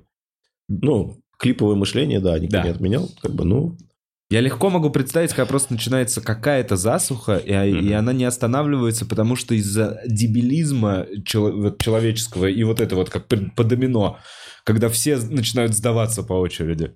Может быть, но тут э, на самом деле тут такой момент, что на данный момент у нас работает в мире ученых больше, чем за всю историю человечества до этого. Это, То есть, классно. и ученые действительно классные у нас, крутые. Да, они максимально... Весь вопрос- Самые лучшие да. ученые за все время. Весь вопрос, ну, может, не самый лучший, там Самые нет таких умные, да. светил и так далее. Просто их много, и каждый специалист э, в своей сфере. Сейчас вопрос коммуникации очень важен, чтобы ученые между собой коммуницировали. То есть, э, эпоха супергероев прошла. Эпоха, когда там Владимир Иванович Вернадский, в честь кого музей назван, э, музей Вернадского. Э, Таких светил их нет и вряд ли появится, просто потому что ну, невозможно быть экспертом во всех отраслях, потому что они, они очень сильно Типа Ломоносова. углублены, да. То есть, Я понял. А, Потому то что... есть ты даже в геологии на самом деле не можешь быть крутейшим спецом. То есть, ну, ты можешь как бы в общих чертах геологии понимать. То есть я как бы в общих чертах геологии понимаю, но э, специализаций в геологии их огромное множество, и в каждой специальности есть крутейший специалист в отдельной области. Логично. Поэтому важно как раз работа в команде для ученых сейчас. А, Но тут момент такой, как в фильме «Не смотрите наверх», чтобы ученых слышали и слушали. Вот это как раз вопрос. Потому что есть ученые, есть политика. Когда ученые говорят, да, у нас тут потепление климата, и будет проблема, но проблема будет следующему поколению лет, там, через 50. А у нас же нет министр, э, министр будущего или Да. министр будущих поколений. С чего, кстати, был бы... А Чего, возможно, было бы актуально. Да, было бы прикольно. А, И поэтому, ну, э, иногда бывает такое, что у ученых одно видение, но их не всегда понимают. Их не слышат люди, которые принимают Да. решения, потому что завод-то уже построен. Ну, потому что Проект задачи другие. запущен. Задачи обеспечить там, население Да. в данный момент зарплатами, в данный момент, чтобы все было хорошо. Я понимаю, просто человек, который выполнял ту задачу, он тоже из хороших побуждений пошел, построил там эту штуку. Да, в этом-то и дело, что такой рассинхрон есть, он как бы логичный, но нужно делать что-то, чтобы его преодолевать. То есть нужно, чтобы мы и думали и о нынешнем поколении, но при этом не забывали, что если мы сейчас не позаботимся о Да. нашей планете, сообща всеми вместе усилиями всю- Да. всего населения, то в будущем, возможно, будут проблемы и с питанием у следующего поколения и так далее. Эм, Вопрос, как следят за вот этими метановыми шапками и какая, как информация там доходит ли она до, я не знаю, до правительства, для тех, кто принимает Ну, решения? с- Или они просто следят и е- каждый год говорят, стало хуже? Нет, есть исследования, да. Стало хуже, ну, как бы просто есть зафиксированные, что есть оттаивание. Мгм. То есть оно не, пока что не сказать, что это как цепная реакция, что все усиливается именно в геометрической прогрессии, но как бы оттаивание идет. Ледники уменьшаются. Мгм. А, до куда это зайдет, мы пока не знаем. Но вот, грубо говоря, следующая ступень, которой мы боимся, это как раз эти метановые болота. Про них Ну, много было В том слышно. числе, это изменение климата одна из главных сейчас повесток в науке.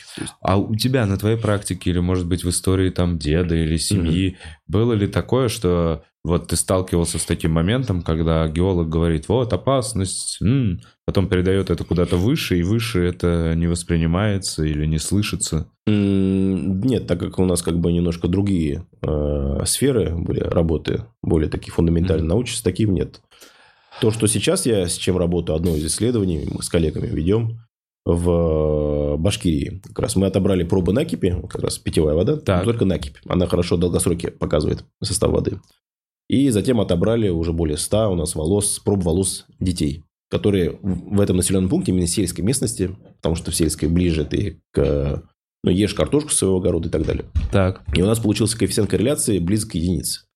То есть, чем больше было урана, мы по урану смотрели, урана в э, накипи, тем больше его в волосах. Но предельно допустимых концентраций мы не обнаружили. То есть, это не то, что там его много, Ну да. что он Че- влияет. как Это радиоактивный ребенок. да, да, но обнаружили, что связь полная у нас. Вот какой ты, ты такой же, какой вот геология под тобой, по сути.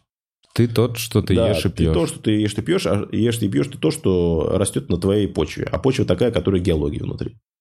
То есть такая вот мы очень связаны с э, природой. Это абсолютно... Слушай, вот сейчас момент. Во- многих областях, я не знаю, в спорте, везде мы отсоединились от общего мира, Мгм. разорвали соглашения, из Мгм. всяких сообществ выходим. Я так понимаю, это касается и разных научных сообществ. Ну, э, сложнее стало коммуницировать. Сложнее стало Да, коммуницировать. Вот ты есть. говоришь, вот это вот объединение. То есть, условно, у нас есть бомба замедленного действия, вот эти Мгм. метановые болота. Мгм. Есть ли вообще что-то такое еще в мире? Какая-то такая опасность? М, Вот ну, на- нагревание.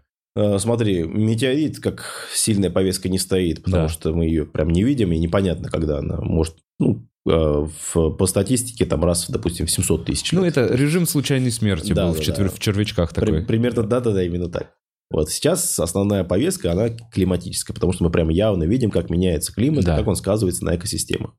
Это основной вопрос. Ну и вот мы сейчас вышли из этих сообществ. Мы же сейчас, э, ну, получается, мы сами контролируем эти метановые болота. Самим теперь. невозможно контролировать климат. На... Тут именно важно общее усилие. То есть, чтобы все с друг другом коммуницировали. Вот эта коммуникация очень важны. То есть, без этого никак. То есть, чтобы ну, отвечать за всю планету, нужно и всей планетой сообща действовать. Что мы для этого делаем? Наша, не знаю, страна, со- сообщество наше Э, научное. Ну, на самом деле, мы полностью не вышли из климатической повестки. Все равно у нас есть как бы э, посыл такой, что выбросы углекислого газа снижать нужно. У нас даже наши компании крупные, там, в том числе и не- нефтедобывающие, у них есть даже в миссии, если посмотреть, прописано там э, устойчивое развитие и так далее. Развивает зеленую энергетику, кто-то там развивает солнечные батареи. То есть, это есть. У нас как-то мы Э, В 2021 году ездили на Словецкие острова, смотрели там возможность геотермальной станции. То есть смотрели, насколько реально с глубины горячую воду выкачивать, чтобы сделать там электростанцию. Ага. То есть, э, это тоже нефть- э, компания «Нефтьсервис» спонсировала эти тогда исследования. То есть, как бы, ну, Такое что-то зеленое. Да, это что-то зеленое. Это самая зеленая энергетика, на самом деле, это именно геотермальная. Потому что Мгм. для солнечных батарей все равно нужно добыть, в том числе там литий какой-нибудь, который уж совсем не зеленый. Мгм. А геотермальный ты просто скважину пробурил, две скважины. И всё, и пар. Одну холодную, и с другой пар, к примеру. И ты пар уже... Он крутит у да, тебя ты его в электричество. Это ж для экологии прям идеально. Но геотерм... геотермии везде не сделаешь. У нас на Камчатке она есть, Мгм. э, Бутновская станция. Как раз потому, что там вот этот вот процесс. Движение, магма и так А далее. вообще много по, по, по миру таких станций такого? Потому что я первый раз слышу про Да? геотермальную А, ну, энергетическую слушай, в мире есть, особенно много в Германии, во Франции, там активно это А. развивается. Вот у меня младший, Исландии ну, да, младший брат, он у меня как раз кандидатскую защищал, ну, он совместно с, с французами делал исследования. А, Он по геотермальным водам, а, по геотермальной энергетике на Кавказе посмотрел, то есть доказал, и станцию построили там. На данный момент станция функционирует совместно с музеем Вернадского. Хм. М. Ну, то есть э, мы продолжаем как-то коммуницировать со всем миром, что-то что для... Есть ощущение внутреннее, что как будто нас... а даже было, была какая-то новость, как будто мы с Китаем вышли из какого-то соглашения общемирового, общепризнанного Ну, по поводу Нет, как слушай, раз... Коммуникации сейчас гораздо сложнее. У нас был вот в августе 22 года назывался Международный конгресс по геохимии окружающей среды. Очень крутое событие, которое проводится раз в два года по всему миру. И вот у нас как раз мы, э, коллеги из э, Всероссийского об- геологического общества, Да. э, Российского геологического общества, они проводили это. Э, Но изначально должно было быть там около 200 человек. Вот у нас по медицинской геологии направление, которое как раз в том числе я занимаюсь. Медицинская Да, вот геология. эта вот взаимосвязь с волосами. Ну и следующий шаг... Вау. Да, следующий шаг мы смотрим, как это на здоровье населения влияет. Э, И это называется медицинская геология. Это международное такое направление. Так. И мы, прово- когда коллеги проводили в 2017 году такое тоже международное в Москве, там около 200 человек было, там в районе 100 стран, что ли, был. То есть, ну, такой набор. Мгм. А в этом году уже... В этом году только мы были. Ага. Ну, изначально за- записалось тоже около 200 человек, то есть очень много. Но, к сожалению, потом осталось то есть, ну, небольшое количество.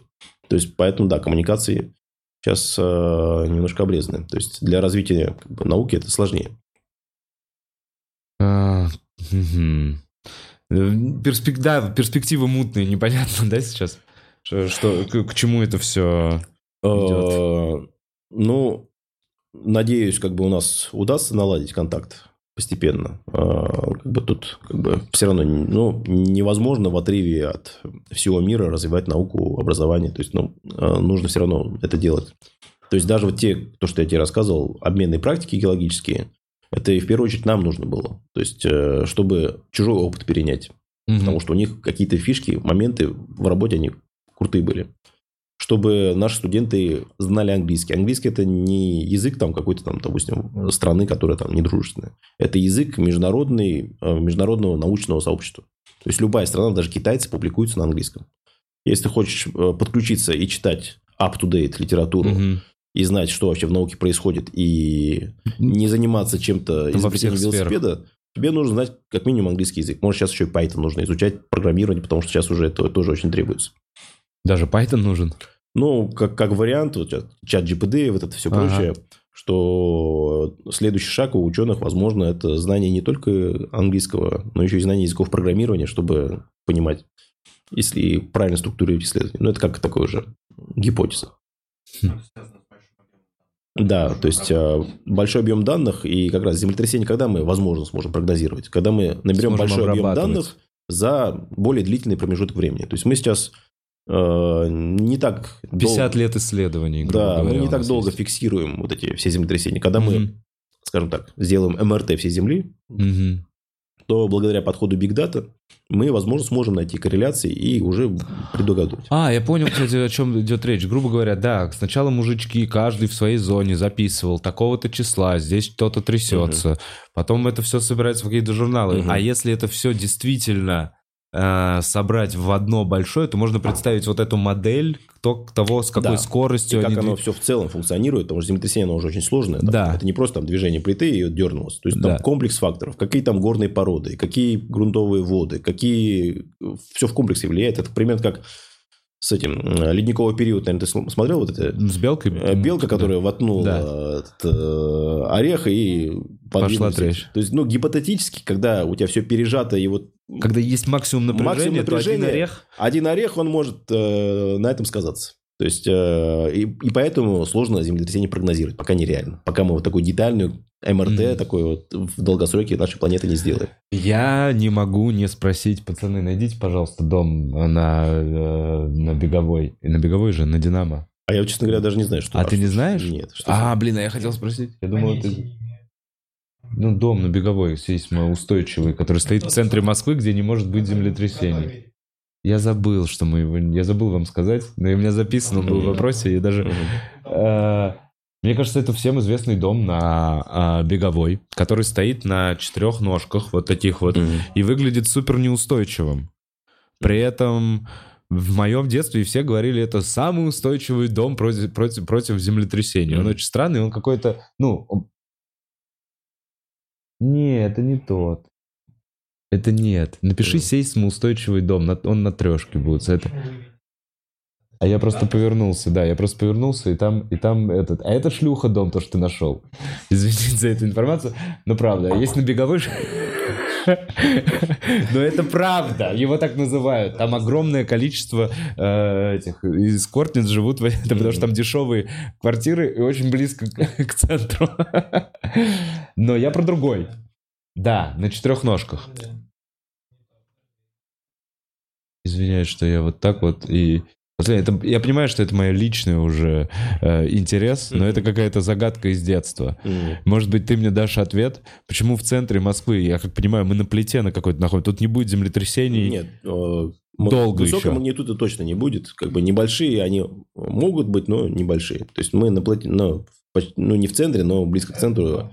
Да. Блин, с этой картинки Платформа так и не увидно. Ладно, ну ладно, пуц, извиняюсь. Нет, ну, видимо. смотри, на самом деле в строительстве есть э, на свайном фундаменте, когда ну, вместо обычного фундамента делаем сваи. Он обычно прям на ножках, посмотри, Да, он прям но на подставочках на такие каких-то. подставки, такие ножки часто делают, к примеру, в районе крайнего севера, где вечная мерзлота. Почему на подставках, на ножках? На свай, можно чтобы не промерзал. Потому что, да, если мы поставим обычный фундамент, он начнет, нет, наоборот, он начнет оттаивать. Когда он оттаивает, это все А, проваливается, проваливается под землю. да, и дом начнет уходить вниз. Ага. Поэтому делают на таких вот ножках, чтобы внизу не оттаивал грунт, если это вечная мерзлота. Но этот не для мерзлоты. Это был... Я думаю, это просто, знаешь, этот э, дизайн такой. Я Это вот это постсоветского, я вот это художник, я вот советское. Ну, может быть. Ладно, нет у меня этого ответа. Я просто не понимал, как он именно выдерживает и почему мы находимся Мгм. на этой зоне. Я на самом деле, э, пожалуй, не, не, не спросил только... Ну, нет, во-первых, мне интересно, чем ты сейчас работаешь. Вот ты сказал, интересно про, извести... про Ну, Да, уран в волосах. исследований, которое Да. мы ведем э, и вели. Сейчас э, с коллегами из Роснефти над э, двумя задачами я работаю. Э, Первая задача в Роснефти э, и РН Башнепинефть институт, э, он разрабатывает активно софт геологический. Мгм. То есть есть целая линейка софта, где можно моделировать месторождение. Моделировать как бы в компьютере, как Так. месторождение сделано, как его правильно разрабатывать и так далее. То есть раньше это все на бумаге делалось, там подсчеты делались. Понятно. Сейчас в компьютере. Разумеется, есть западный софт. Э, Коллеги из Шумберже, там, Петрель программа. Да. Сейчас из-за санкций этот софт начал уходить. Вот, к Ты счастью, занимаешься адап- ну, созданием русского софта профессионально. он уже есть э, по, в плане Петреля, например. Э, И суть какая? Вот этот софт Роснефть начала бесплатно передавать в университеты. Больше трех тысяч лицензий в вузы передала. Так как Да. я высшее образование – это моя личная любовь и страсть, то есть я очень рад, что у меня такая возможность есть этим тоже заниматься. То есть э, и коммуницирую с университетами, узнаю, насколько там они получается использовать. Мгм. Недавно с коллегами из учебного центра нашего организовали обучение. 130 преподавателей там, со всей страны обучили. Вот сейчас делаем кейсы для них, чтобы они могли активно студентов преподавать. Я сам, когда был заведующим кафедрой, знаешь, у меня огромная боль моя была, что ты как бы у преподавателя огромное количество называемые аудиторные нагрузки. То есть ты- ог- большое количество пар. Часов, которые Да, надо то читать есть лекции. если коллеги вот во Франции, с кем я взаимодействовал, э, у них ты преподаешь, допустим, там 3-4 пары в неделю, то у нас некоторые преподаватели бывают 3-4 пары в день преподают. Да, и, я и к ним думал. готовятся, и, по, и плюс предмет, предметы разные.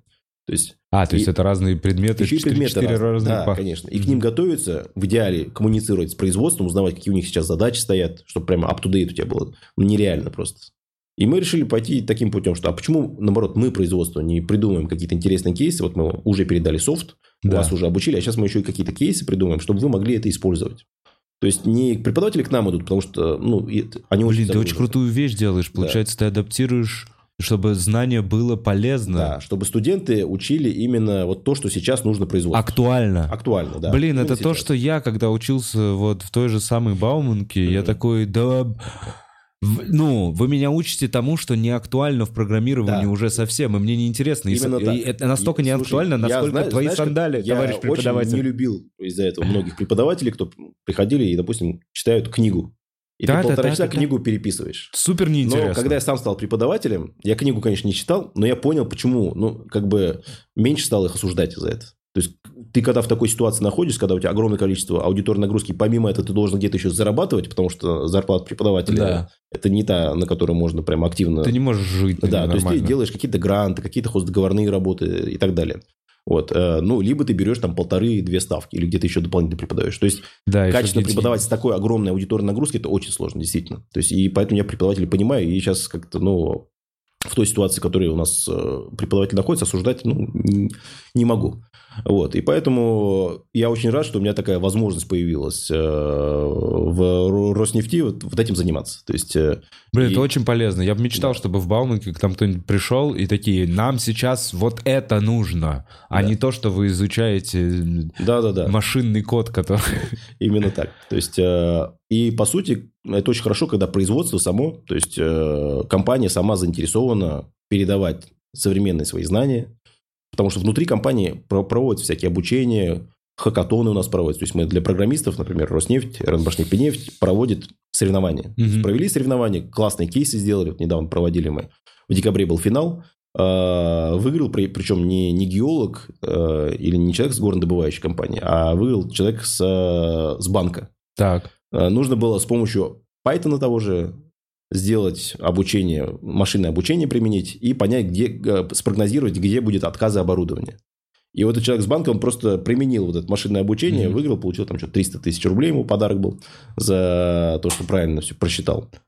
Вот. И вот эти все данные, материалы, как раз мы думаем сейчас, ну, мы же это все и так делаем, делаем конкурсы различные, делаем обучение внутри. Почему бы это все, то, что мы уже провели, мы это заново использовать не будем, но почему бы в вузы не передать? То есть, и вот сейчас вот этим как раз одна из задач, чем занимаюсь э, с коллегами своими. То есть, и как бы я очень рад, что такая задача у меня есть, потому что она мне удовольствие приносит. это очень круто, потому что это очень полезная задача, на самом деле, и раньше не хватало. А, Вот. А, А вторая еще? задача. Вторая задача – это здесь большую роль, огромную роль играют коллеги из МГУ, э, наши геологи, Мгм. нефтяники МГУ. То есть, они прорабатывают концепт, э, э, скажем так, компьютерного софта. Э, В чем-то он будет импортозамещенный, в чем-то это будет э, инновационный. То есть, таких аналогов нет. То есть, как прогнозировать ресурсы углеводородов для какой-либо территории.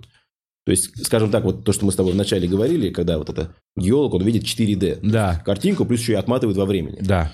Но геолог это видит с помощью... Почитал литературу, сходил с молотком, постучал.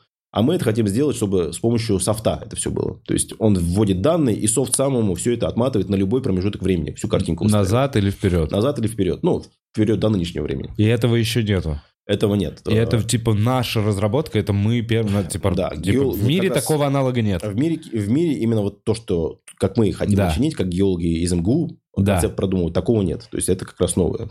Такая Вот. круто. А, И моя задача как раз, у нас есть э, программисты в РН Башнефть, в институте, где я работаю. Да. То есть, и вот вместе с программистами понимать лучше наших ученых из МГУ, и это все транслировать в софт. То есть, вот такая задача. Бля, в восторге. Я. Не, реально, мне... Не знаю, мне очень интересно. Последнее, что задам На самом деле, тем, как... слушай, я в Да. восторге от... э, я просто не ожидал, что реально такая крутая команда у меня будет. То есть, я в восторге от наших программистов, от наших геологов. Мне э, реально, я прямо очень доволен, что как бы и сильная очень геологическая часть, прям реально сильная проработка, и сильная часть программистов. Поэтому у меня роль э, очень небольшая. То есть, как бы все идет прямо... То есть круто. Ты хочешь сказать, что где-то прям в России люди занимаются наукой, чем-то полезным, исследовательским, и там еще и как профессионалы работают? Да, я сам, э, честно, я в чем я каюсь. Когда я был заведующим кафедрой, я же был в Уфе завтра. Да. И вот этот институт, где я сейчас работаю, он тоже в Уфе. То есть, э, ну, я нахожусь в Москве, дистанционно Да. там работаю, потому что мне, я больше с, с МГУ в том числе взаимодействую. Э, а туда езжу в командировки. И вот когда я был в Уфе, я как-то не задавался вопросом, кто у нас э, как бы очень крутой с точки зрения науки, в геологии и так далее, именно из производственных организаций. И не, не выстраивал вот это взаимодействие. То есть, если бы сейчас отмотать назад, конечно, я бы э, больше вот это выстроил взаимодействие, потому что вот этот софт, который они уж тогда начали разрабатывать, его нужно внедрять именно э, в обучение, в обучение студентов. Потому что тогда мы вот только-только начинали, э, поменяли учебный план, и я вот начал вводить эти 3D-моделирование месторождений в учебные дисциплины. Преподавателей начали мы обучать, чтобы они могли преподавать этому всему.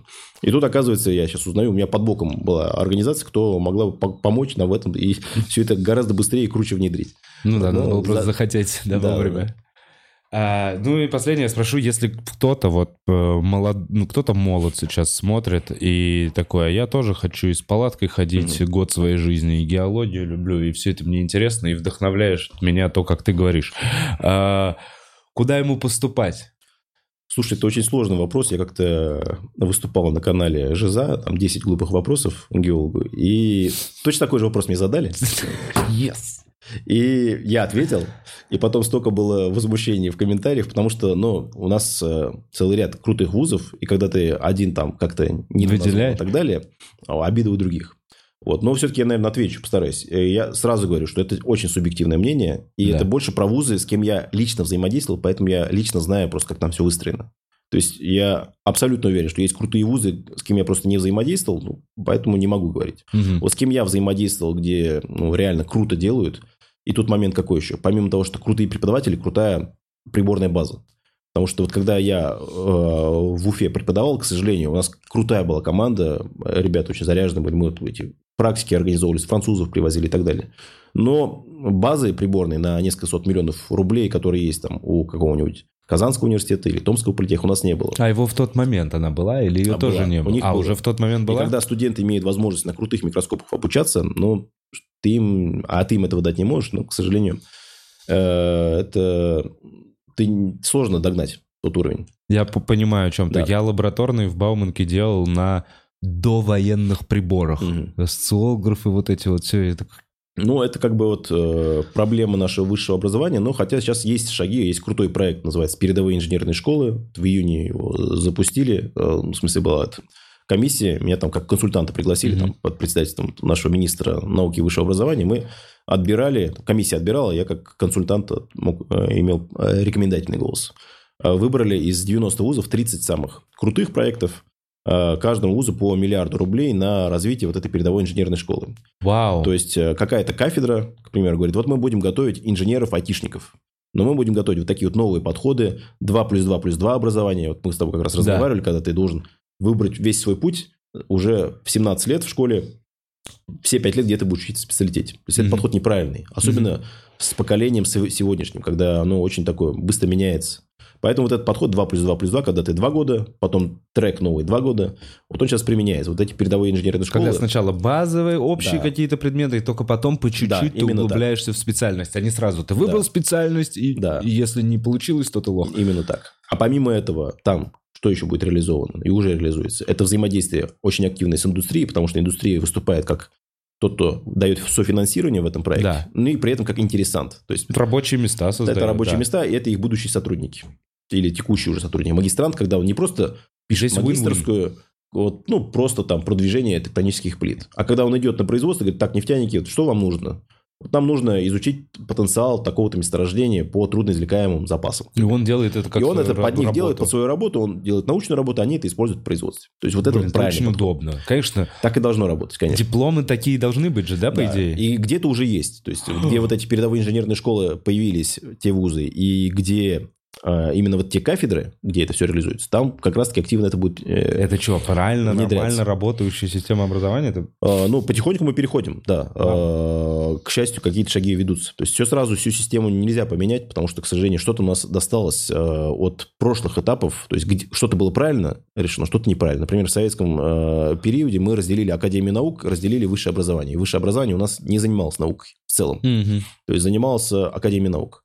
А сейчас мы приходим к такому выводу, что если ты преподаватель, но ты сам исследованиями не занимаешься, то есть то ты только преподаешь, Да. ты уступаешь тому преподавателю, кто сам занимается исследованием, знает вот текущую повестку. Он как в ногу со временем идет. Да.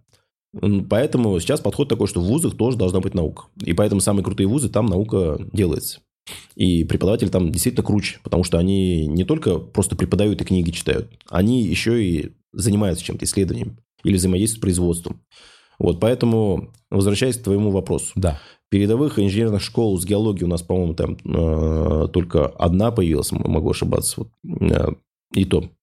В основном были айтишные школы. Но при этом школа геологическая, она все равно очень сильная есть у нас. Какие вузы? Это э, для меня лично, так как я, в принципе, люблю очень Томск, и у меня корни оттуда. Ну и, в принципе, я знаю, что очень круто делают. Один из топовых – это Томский политех. Э, Ну, Томский государственный университет тоже крутой. А, Затем Питерский горный, с ним тоже взаимодействовал, тоже крутой. Московский госуниверситет, тоже крутой. А, Казанский федеральный университет геологии, крутой. А, Дальше, если бы взять Уфу, ну, Уфимский нефтяной, Уфимский университет науки и технологий, а, есть что изучать, но вот с приборной базы, конечно, а, нужно еще В Москве, что- Казани, Питере покруче. да, в Москве, Казани, Питере, как бы я, конечно, я очень хочу сказать, что Уфа, идите в э, Уфимский университет науки и технологий, но э, не хочу обманывать, что там все с приборной базой идеально. То есть нужно э, наращивать. Но при этом люди с любовью относятся Но при этом, минимуму, да. очень хороший преподавательский состав. Э, это, э, это тоже важно. Потому что приборы приборами, но если у тебя очень крутые приборы, но преподаватель, допустим, не особо э, замотивированы, то лучше идти, где преп- преподаватель замотивирован, если так выбирать. И правильно ли я понимаю, что геолог сейчас это, блин, я вообще это как будто реклама. э, сейчас поймался на мысли, но я вот я подумал, э, что как будто геолог сильно востребованная сейчас специальность, как э, экономист или Мгм. юрист был в моей молодости. Ну, слушай, тут такой момент. А, Смотря как обучен и смотря как он умеет переучиваться. А, Да, геологи, к примеру, нефтяники. Губкинский университет, РГУ нефтегаз. вот, да, я помню, то есть туда как бы и конкурс вырос несколько Да. лет назад. То есть геологи, ну, так уж в нашей стране э, нам так повезло в том плане, что большая территория, большое количество природных ресурсов. Много есть что разрабатывать. Да. А, Но все-таки очень важно геологу, во-первых, э, уметь переучиваться, уметь э, менять свои направления. У меня, кстати, интересный кейс есть. У меня одногруппник, он был геологом-нефтяником и ездил вахтой на севера. Потом решил, что так вахты хватит. В городе не было геологом-нефтяником, он просто переучился, стал инженер-геологом. То есть сейчас занимается, строит там туннели в Мгм. городе уже, проектирует, как правильно там бурить, как- какие горные породы и так далее. То есть э, просто человек быстро садаптировался, переучился. То есть есть геологи, если ты вот изучил одну только специальность, а в твоем городе, в твоем населенном пункте, например, по, по такой геологии, ну, очень низкие зарплаты. Ну да, не И ты, да, ты недоволен жизнью и так далее, говоришь, что как ужасно все в геологии и так далее. Но при этом переезжать не готов, и внутри даже геологии менять свои специализации не готов. Ну, конечно, там можно найти такие зарплаты, что не очень будет достойные. То есть, как бы тут что, что смотреть? Так, а так геолог, нефтяник, геолог, специалист по рудным полезным ископаемым в крупной компании хороший. То есть, они очень достойные зарплаты получают. Вот, но очень важно, на мой взгляд, это современные технологии. То есть, если нас смотрят те, кто обучаются или планируют обучаться на геолога, это изучать современные компьютерные технологии в геологии. То есть, сейчас без них никуда. То есть, тоже моделирование и так далее. Вот то, что, про то, что мы как раз говорили, то, что я считаю важным, Мгм. чтобы вузы это все, все могли делать. А, И студенты все должны это изучать. Ну да, чтобы не от ручки с бумажкой Да, уже переходить, а В идеале программирование изучать. Вот о, с французами, когда мы взаимодействовали, я удивился очень. Это еще 17 год был. Они активно использовали программирование. Вроде дисциплина какая-нибудь там по тектонику плит, Да. но при этом они все равно что-то программируют. Там какую-нибудь небольшую задачку, что там как двигается. А, но они могут... А, то есть они в программировании моделируют вот вообще какие-то поведения. Да. То есть это примерно как вот мы, э, когда нужно было нам, чтобы студенты говорили по-английски, У нас было два подхода, когда мы обсуждали, что просто ввести новую дисциплину, типа профессиональный английский, на каком-нибудь там четвертом курсе. Но мы пошли другим путем. Мы в каждую, насколько это возможно было, именно исходя из нашего штата, из преподавателей, кто могут говорить, включили вот это вот, что на английском нужно говорить. Мгм. И эффект был гораздо лучше. Потому что, когда ты постоянно взаимодействуешь с языком, ты лучше учишь, чем у тебя там ну, просто дополнительно еще дисциплина в учебном плане появилась. С программированием точно так же. Вот я считаю, что нужно программирование внедрять во все дисциплины, даже фундаментальные. Там, тектоника плит, даже туда что-то из программирования нужно сделать. Вот мы с коллегами из МГУ то, что делаем, в том числе там будет э, модуль, который позволяет моделировать движение крупных плит. И, соответственно, вот э, моя цель какая, я очень надеюсь, что затем мы это все внедрим еще и в высшее образование. То есть, чтобы у нас уже мы не просто смотрели карты контурные и так далее, но чтобы студенты сами могли смоделировать, как эти плиты двигались и почему они так двигались. Круто, мне нравится и целеустремленность, и какая-то радужные перспективы того, что ты делаешь, и то, с каким энтузиазмом ты об этом всем рассказываешь. И правда, я не знаю, мы дадим ссылочку на Инстаграм, подпишитесь, посмотрите, по каким местам э, ты ездил. На, на твой взгляд, вот перед тем, как мы перейдем к вопросам, Мгм. э, самое красивое, может быть, место в России, где ты побывал? Ну, ладно, я тоже ужасно, это как самое ужасное. Понятно, Алтай, Камчатка, ты скажешь, да? Но, слушай, на Камчатке я как раз только планирую в апреле туда лететь. Э, вообще интересный геолог, но при этом учусь в Московской школе управления Сколково. Э, Учусь управлять, при этом ну, очень доволен обучением. И в рамках обучения мы летим на Камчатку. То есть у нас такое что-то типа Мгм. там будет и критическое мышление, и лидерский модуль. Будем на, на вулканы подниматься, на горы. Вот, на Камчатке я еще не был, поэтому еще посмотрю. У меня друг есть геолог из, э, в Губкинском университете, он работал. Э, Он как раз, когда побывал на Камчатке, сказал, что это мой топ, вообще все остальное, то, что, все, все, что было, это вообще рядом не стоит. До меня. Я поэтому не знаю, сравню. Для меня самое красивое место тут два момента. Я очень много лет провел на Южном Урале. Я даже шучу иногда, у нас там некоторые районы есть. Я говорю, слушай, я этот район лучше знаю, чем местные жители, потому что там много в экспедиции ходил. Там, Ты знаешь, какая почва у них. да, типа того. Вот. А, поэтому Урал для меня, конечно, это как бы, ну, самое душевное место, это как бы родина. А, но при этом, когда я побывал на Алтае, ну, действительно оказалось более живописное для меня. То есть Красиво. Алтай очень красиво оказался. То есть меня он поразил. Ну, Пиренеи во Франции тоже, я прям очень красивые. Они такие, при этом более, с точки зрения климата, более мягкие. То есть Пиренеи тоже шикарно были. Мы там наших студентов возили на практику. То есть э, французы дали мне машину, я там возил, тысячу километров проехал. Причем, когда проезжал, очень интересно, был граница между Францией и Испанией, там просто столб Испании. Да. Проехал, прям это очень интересно. Ну, в общем, э, поэтому сложно мне сказать самое крутое место. Э, Ну, пусть будет Алтай. Класс, согласен. Меня, кстати, пока по России это тоже мой топ. И Мгм. я тоже в- в этим летом первый раз поеду на Камчатку. Мгм. С концертами у меня будет и Камчатка, и Мгм. Сахалинск. Так что, если вдруг вы приходите. Так, а я пока быстро маленькую рекламную паузу сделаю, и мы ответим на вопросы, которые вы написали. Ты-ты-ты-ты, пам-пам. Та-тан-тан, та-тан, та-та-та-тан. Реклама. Все. Андрей Пронин, рекламщик, профессионально занимается поиском клиентов для мебельщиков и потолочников. Его портфолио более 60 проектов. Если вы устанавливаете натяжные потолки и вам очень нужны горячие заявки, обязательно обращайтесь к Андрею. Скидка 50% на тестовый запуск с промокодом Бухарок. Связаться с Андреем можно в ВК. э, собака Энди Пронин или в Телеграм по такому же нику. Пара-па-па-па-па-па. Боря и София ведут подкаст «Пояснительная бригада». Там они пытаются понять, как жить эту жизнь, рассказывают про свой опыт иммиграции в Аргентину и болтают с разными гостями. Залетайте к ним на огонек, у них классно. Ребятам, ребят можно послушать на любой платформе. Э, Телеграм, собака, пояснительная или хостинг подкаста пояснительная.mave.digital.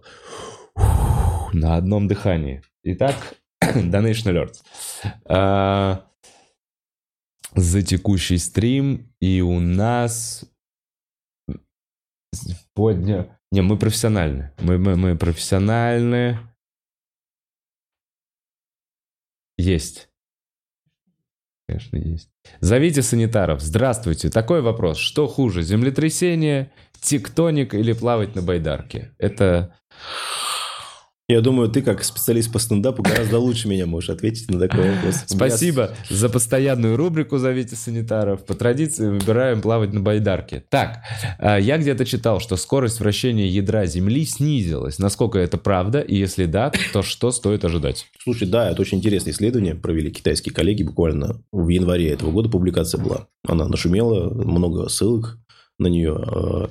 А, в общем, суть в чем? Это как раз про статистику, про которую мы с тобой говорили, что вот это накапливание статистики mm-hmm. и подход Big Data, он открывает огромный просто э, горизонт. И mm-hmm. поэтому почему важно как раз ученому, помимо того, что специализироваться в своей дисциплине, еще и чуть-чуть понимать там тот же язык программирования, mm-hmm. какой-нибудь питон условный. Mm-hmm. ну, либо близко коммуницировать с теми, кто понимает, mm-hmm. чтобы были они в одной команде. А, они посмотрели за там, около 50 лет период э, данные по геофизике, Э, как вообще, в принципе, там ядро себя ведет. И действительно получилось так, что у них обнаружили такие циклы, когда ядро замедляется и начинает вращаться в другую сторону. То есть, это такой стандартный цикл, который они обнаружили. То есть, э, ну, он никак не сказывается. То есть, были там какие-то гипотезы, что чуть-чуть сказывается на длине нашего дня, там буквально да. секунды, милли, миллисекунды даже. То есть, э, ну, не сильно. Ага. В общем, но такое явление, да, они обнаружили. И, ну, так как Э, издание очень солидное. А у нас, кстати, меня всегда, как, э, как человек, кто занимается наукой, очень забавляет, как у нас э, люди, к сожалению, и это нужно менять благодаря образованию, у нас нет понимания градации качества знания, да. качества информации. То есть у нас... Понимаю, о чем. Пост какой вот, какой-то блогерши. блогера, блогерши в Инстаграм равен научной статье. То есть люди не понимают, что вот эта научная статья, от которой вот эти ребята из Китая, геофизики, опубликовали. У них репутация. Огромное количество данных, плюс их личная репутация, годами наработанная в научном сообществе. То есть, если они даже как пост написали, все равно это было более mm-hmm. достоверно. Помимо этого, сам механизм публикации люди не понимают. То есть, вот мы э, подавали статью, например, вот летом в международный журнал, называется Q1, э, это э, первый квартал, имеется в виду этот топовый уровень журналов по данной тематике. Mm-hmm. Как происходит публикация. То есть, ты подаешь статью, и ее отправляют на рецензирование, на рецензирование двум очень крутым специалистам именно в этой сфере. Mm. Они ее читают э, и говорят, можно публиковать или нет. Если можно, говорят, вот здесь вот эти вот замечания непонятно, здесь ответите на вопросы, ты отвечаешь. То есть это... Дополняет, то есть это редакторская это, работа. Да, это в течение года иногда бывает такой вот момент. Вот последнюю статью мы опубликовали, у нас вот год она почти шла. То есть ты год вот так вот публикуешь. То есть mm-hmm. вот эта статья, я смотрел, читал ее по вращению ядра Земли. Они подали ее в декабре 21 года, а вот опубликовали в январе 23 mm. То есть, э, и ее рецензировали крутейшие специалисты в этой области, потому что журнал очень крутой. И поэтому, разумеется, это вызывает доверие. То есть, это э, ну, не сравнить с, с твитом какого-то, ну, к примеру, там, сейсмолога про, uh-huh. про что-то. То есть, если бы была научная статья, как прогнозировать землетрясение благодаря вот таким, таким-то механизмам, да, тогда это можно вызывать доверие. А твит, который, да, даже если он совпал, но если он, ну, как-то, ну, нигде, ни фактуры, ничего нет, ну... Ну, понятно, одно мнение, оно должно быть проверено да. другими специалистами. Да. Все могут ошибаться, Именно даже, так. ну, как раз в этом научном сообществе. И поэтому, да, такое вращение есть, оно зафиксировано. И а, ожидать... Ожидать ничего не стоит, это просто доказали, что нашли явление, которое в гидре происходит. Оно происходило еще со времен его... Ну да, просто это замедление тоже там миллионы лет. Нет, оно замедляется в одну сторону, начинает вращаться в другую. Вот такое вот явление. Ну, не, не каждый же год. Нет, там, ну, ну, довольно быстро. Они там, по около 40 лет, насколько я помню, там. То есть, это такое явление. Ну, и вращение тоже нужно понимать. Оно не, не такое вот там, не индукционное. Да. Это вращение там сантиметр в год. А, это чуть-чуть ну, движение. Туда, сюда. То есть, так, такое Что вот оно качается, вот, да, ну, как будто типа они того, доказали. Да, да. Хм, интересно, может быть, оно до этого сильно крутилось, это уже замедленная стадия. Так, Туча пишет. Привет из Улан-Удэ. Хотел забрать, задать вопрос из Хаку. У нас в республике, в городе часто бывают землетрясения. Есть ли у вас интересные факты или данные про мой регион? Ну, э, интересных фактов никаких я, к сожалению, не скажу. То есть, ну, знаю, что там идет процесс э, горообразования, и с ним связаны как раз движения тектоническая. Mm-hmm. Тоже, ну, скорость не помню, на, точнее, не читал информацию, но обычно скорость в диапазоне 1-5 сантиметров в год. Mm-hmm. То есть, этой скорости достаточно, чтобы рано или поздно это все переходило в землетрясение. Что могу сказать? Землетрясения точно не могут быть такие же по своей магнитуде, по своей интенсивности, как, да даже не в Турции, как, как в Японии или на Камчатке. М, Максимально вообще возможно самые сильные землетрясения у нас там, где вот, вот этот процесс, про который мы с тобой говорили. Да, вниз, когда они Да, уходят. то есть даже та, та же Турция, там тоже этого процесса нет. Поэтому А. ученые говорили, вот, что не характерно такое сильное землетрясение, потому что вот, э, не- это не зона субдукции, Мгм. термин такой. Мгм. То есть максимально у нас это землетрясение именно там, где вот такая зона, это, соответственно, Камчатка, Курилы, Япония, это Анды. То есть там вот сильнейшее землетрясение происходит, и чаще всего. А То не Улан-Удэ такая- там такого процесса тоже нет, поэтому, да, процесс там горообразования идет, соответственно, землетрясения могут быть. Даже землетрясения у нас в Уфе бывали, там, Мгм. э, там 5 баллов, к примеру, было. Там люстра шатала. Пять баллов, это Ну, нормально. это вроде. рядом Урал растет с небольшой скоростью и тоже А. на нас влияет. Плюс техногенные землетрясения бывают, антропогенные, когда ты нефть выкачиваешь или занимаешься там, гидроразрывом пласта, много воды закачиваешь туда, Ага. и, соответственно, это баланс тоже меняет, и небольшие землетрясения там, ну, до 5 баллов могут быть. То есть разработка даже каких-то Разработка, создание нефти. даже водохранилища тоже меняет баланс. Почему сложно предсказать землетрясение? Вот где-нибудь там в той же Турции, если проводился э, добыча чего-либо, это тоже баланс сил меняет. То есть, то есть надо учитывать даже все заводы, которые То стоят есть на это этой комплекс территории. факторов. Водохранилище построили, это тоже повлияет на дату. То есть было бы там 31 января, а так э, стало там 15 февраля. Просто потому что построили водохранилище, поменялся баланс сил. Мгм. По-другому давит. Да. Друг- другой, другой вес у этой Да, да, теперь. Так, а, не, не вижу, кто пишет, э, но... э, А, Катеринка пишет. Ну, так, ну какой же сегодня э, кайфовый подкаст. Вова, спасибо за гостя и за обсуждаемые темы. Реально очень интересно. Бухарок развивается в нужном направлении, думаю. Спасибо, Катеринка. Аноним пишет. Владимир, добрый вечерок. Спасибо за творчество и очень интересных собеседников. Зови следующего кинолога по возможности. Спасибо, Аноним. Аф-аф. Э, Бак Шеймер пишет. Э, Привет всем. Есть ли риск повторения нефтегорской трагедии 95 года на территории РФ? Или подобных домов в таких зонах уже нет? Ну, скажем так, есть риск повторения землетрясения такой же силы, как было на Сахалине. Да. Но насколько дома, к сожалению, у меня таких данных нет. Какие у нас э, дома, Как насколько они- перестроили, да. как они перестроены, да, поэтому не могу сказать. Мгм. Ну, блин, а с кем-то я с Яси, по-моему, разговаривал. У нас Ярослава вот как раз с Камчатки, она говорила, что дома строят на Камчатке изначально с учетом вообще того, Да что нет, может конечно, трясти. строят, разумеется.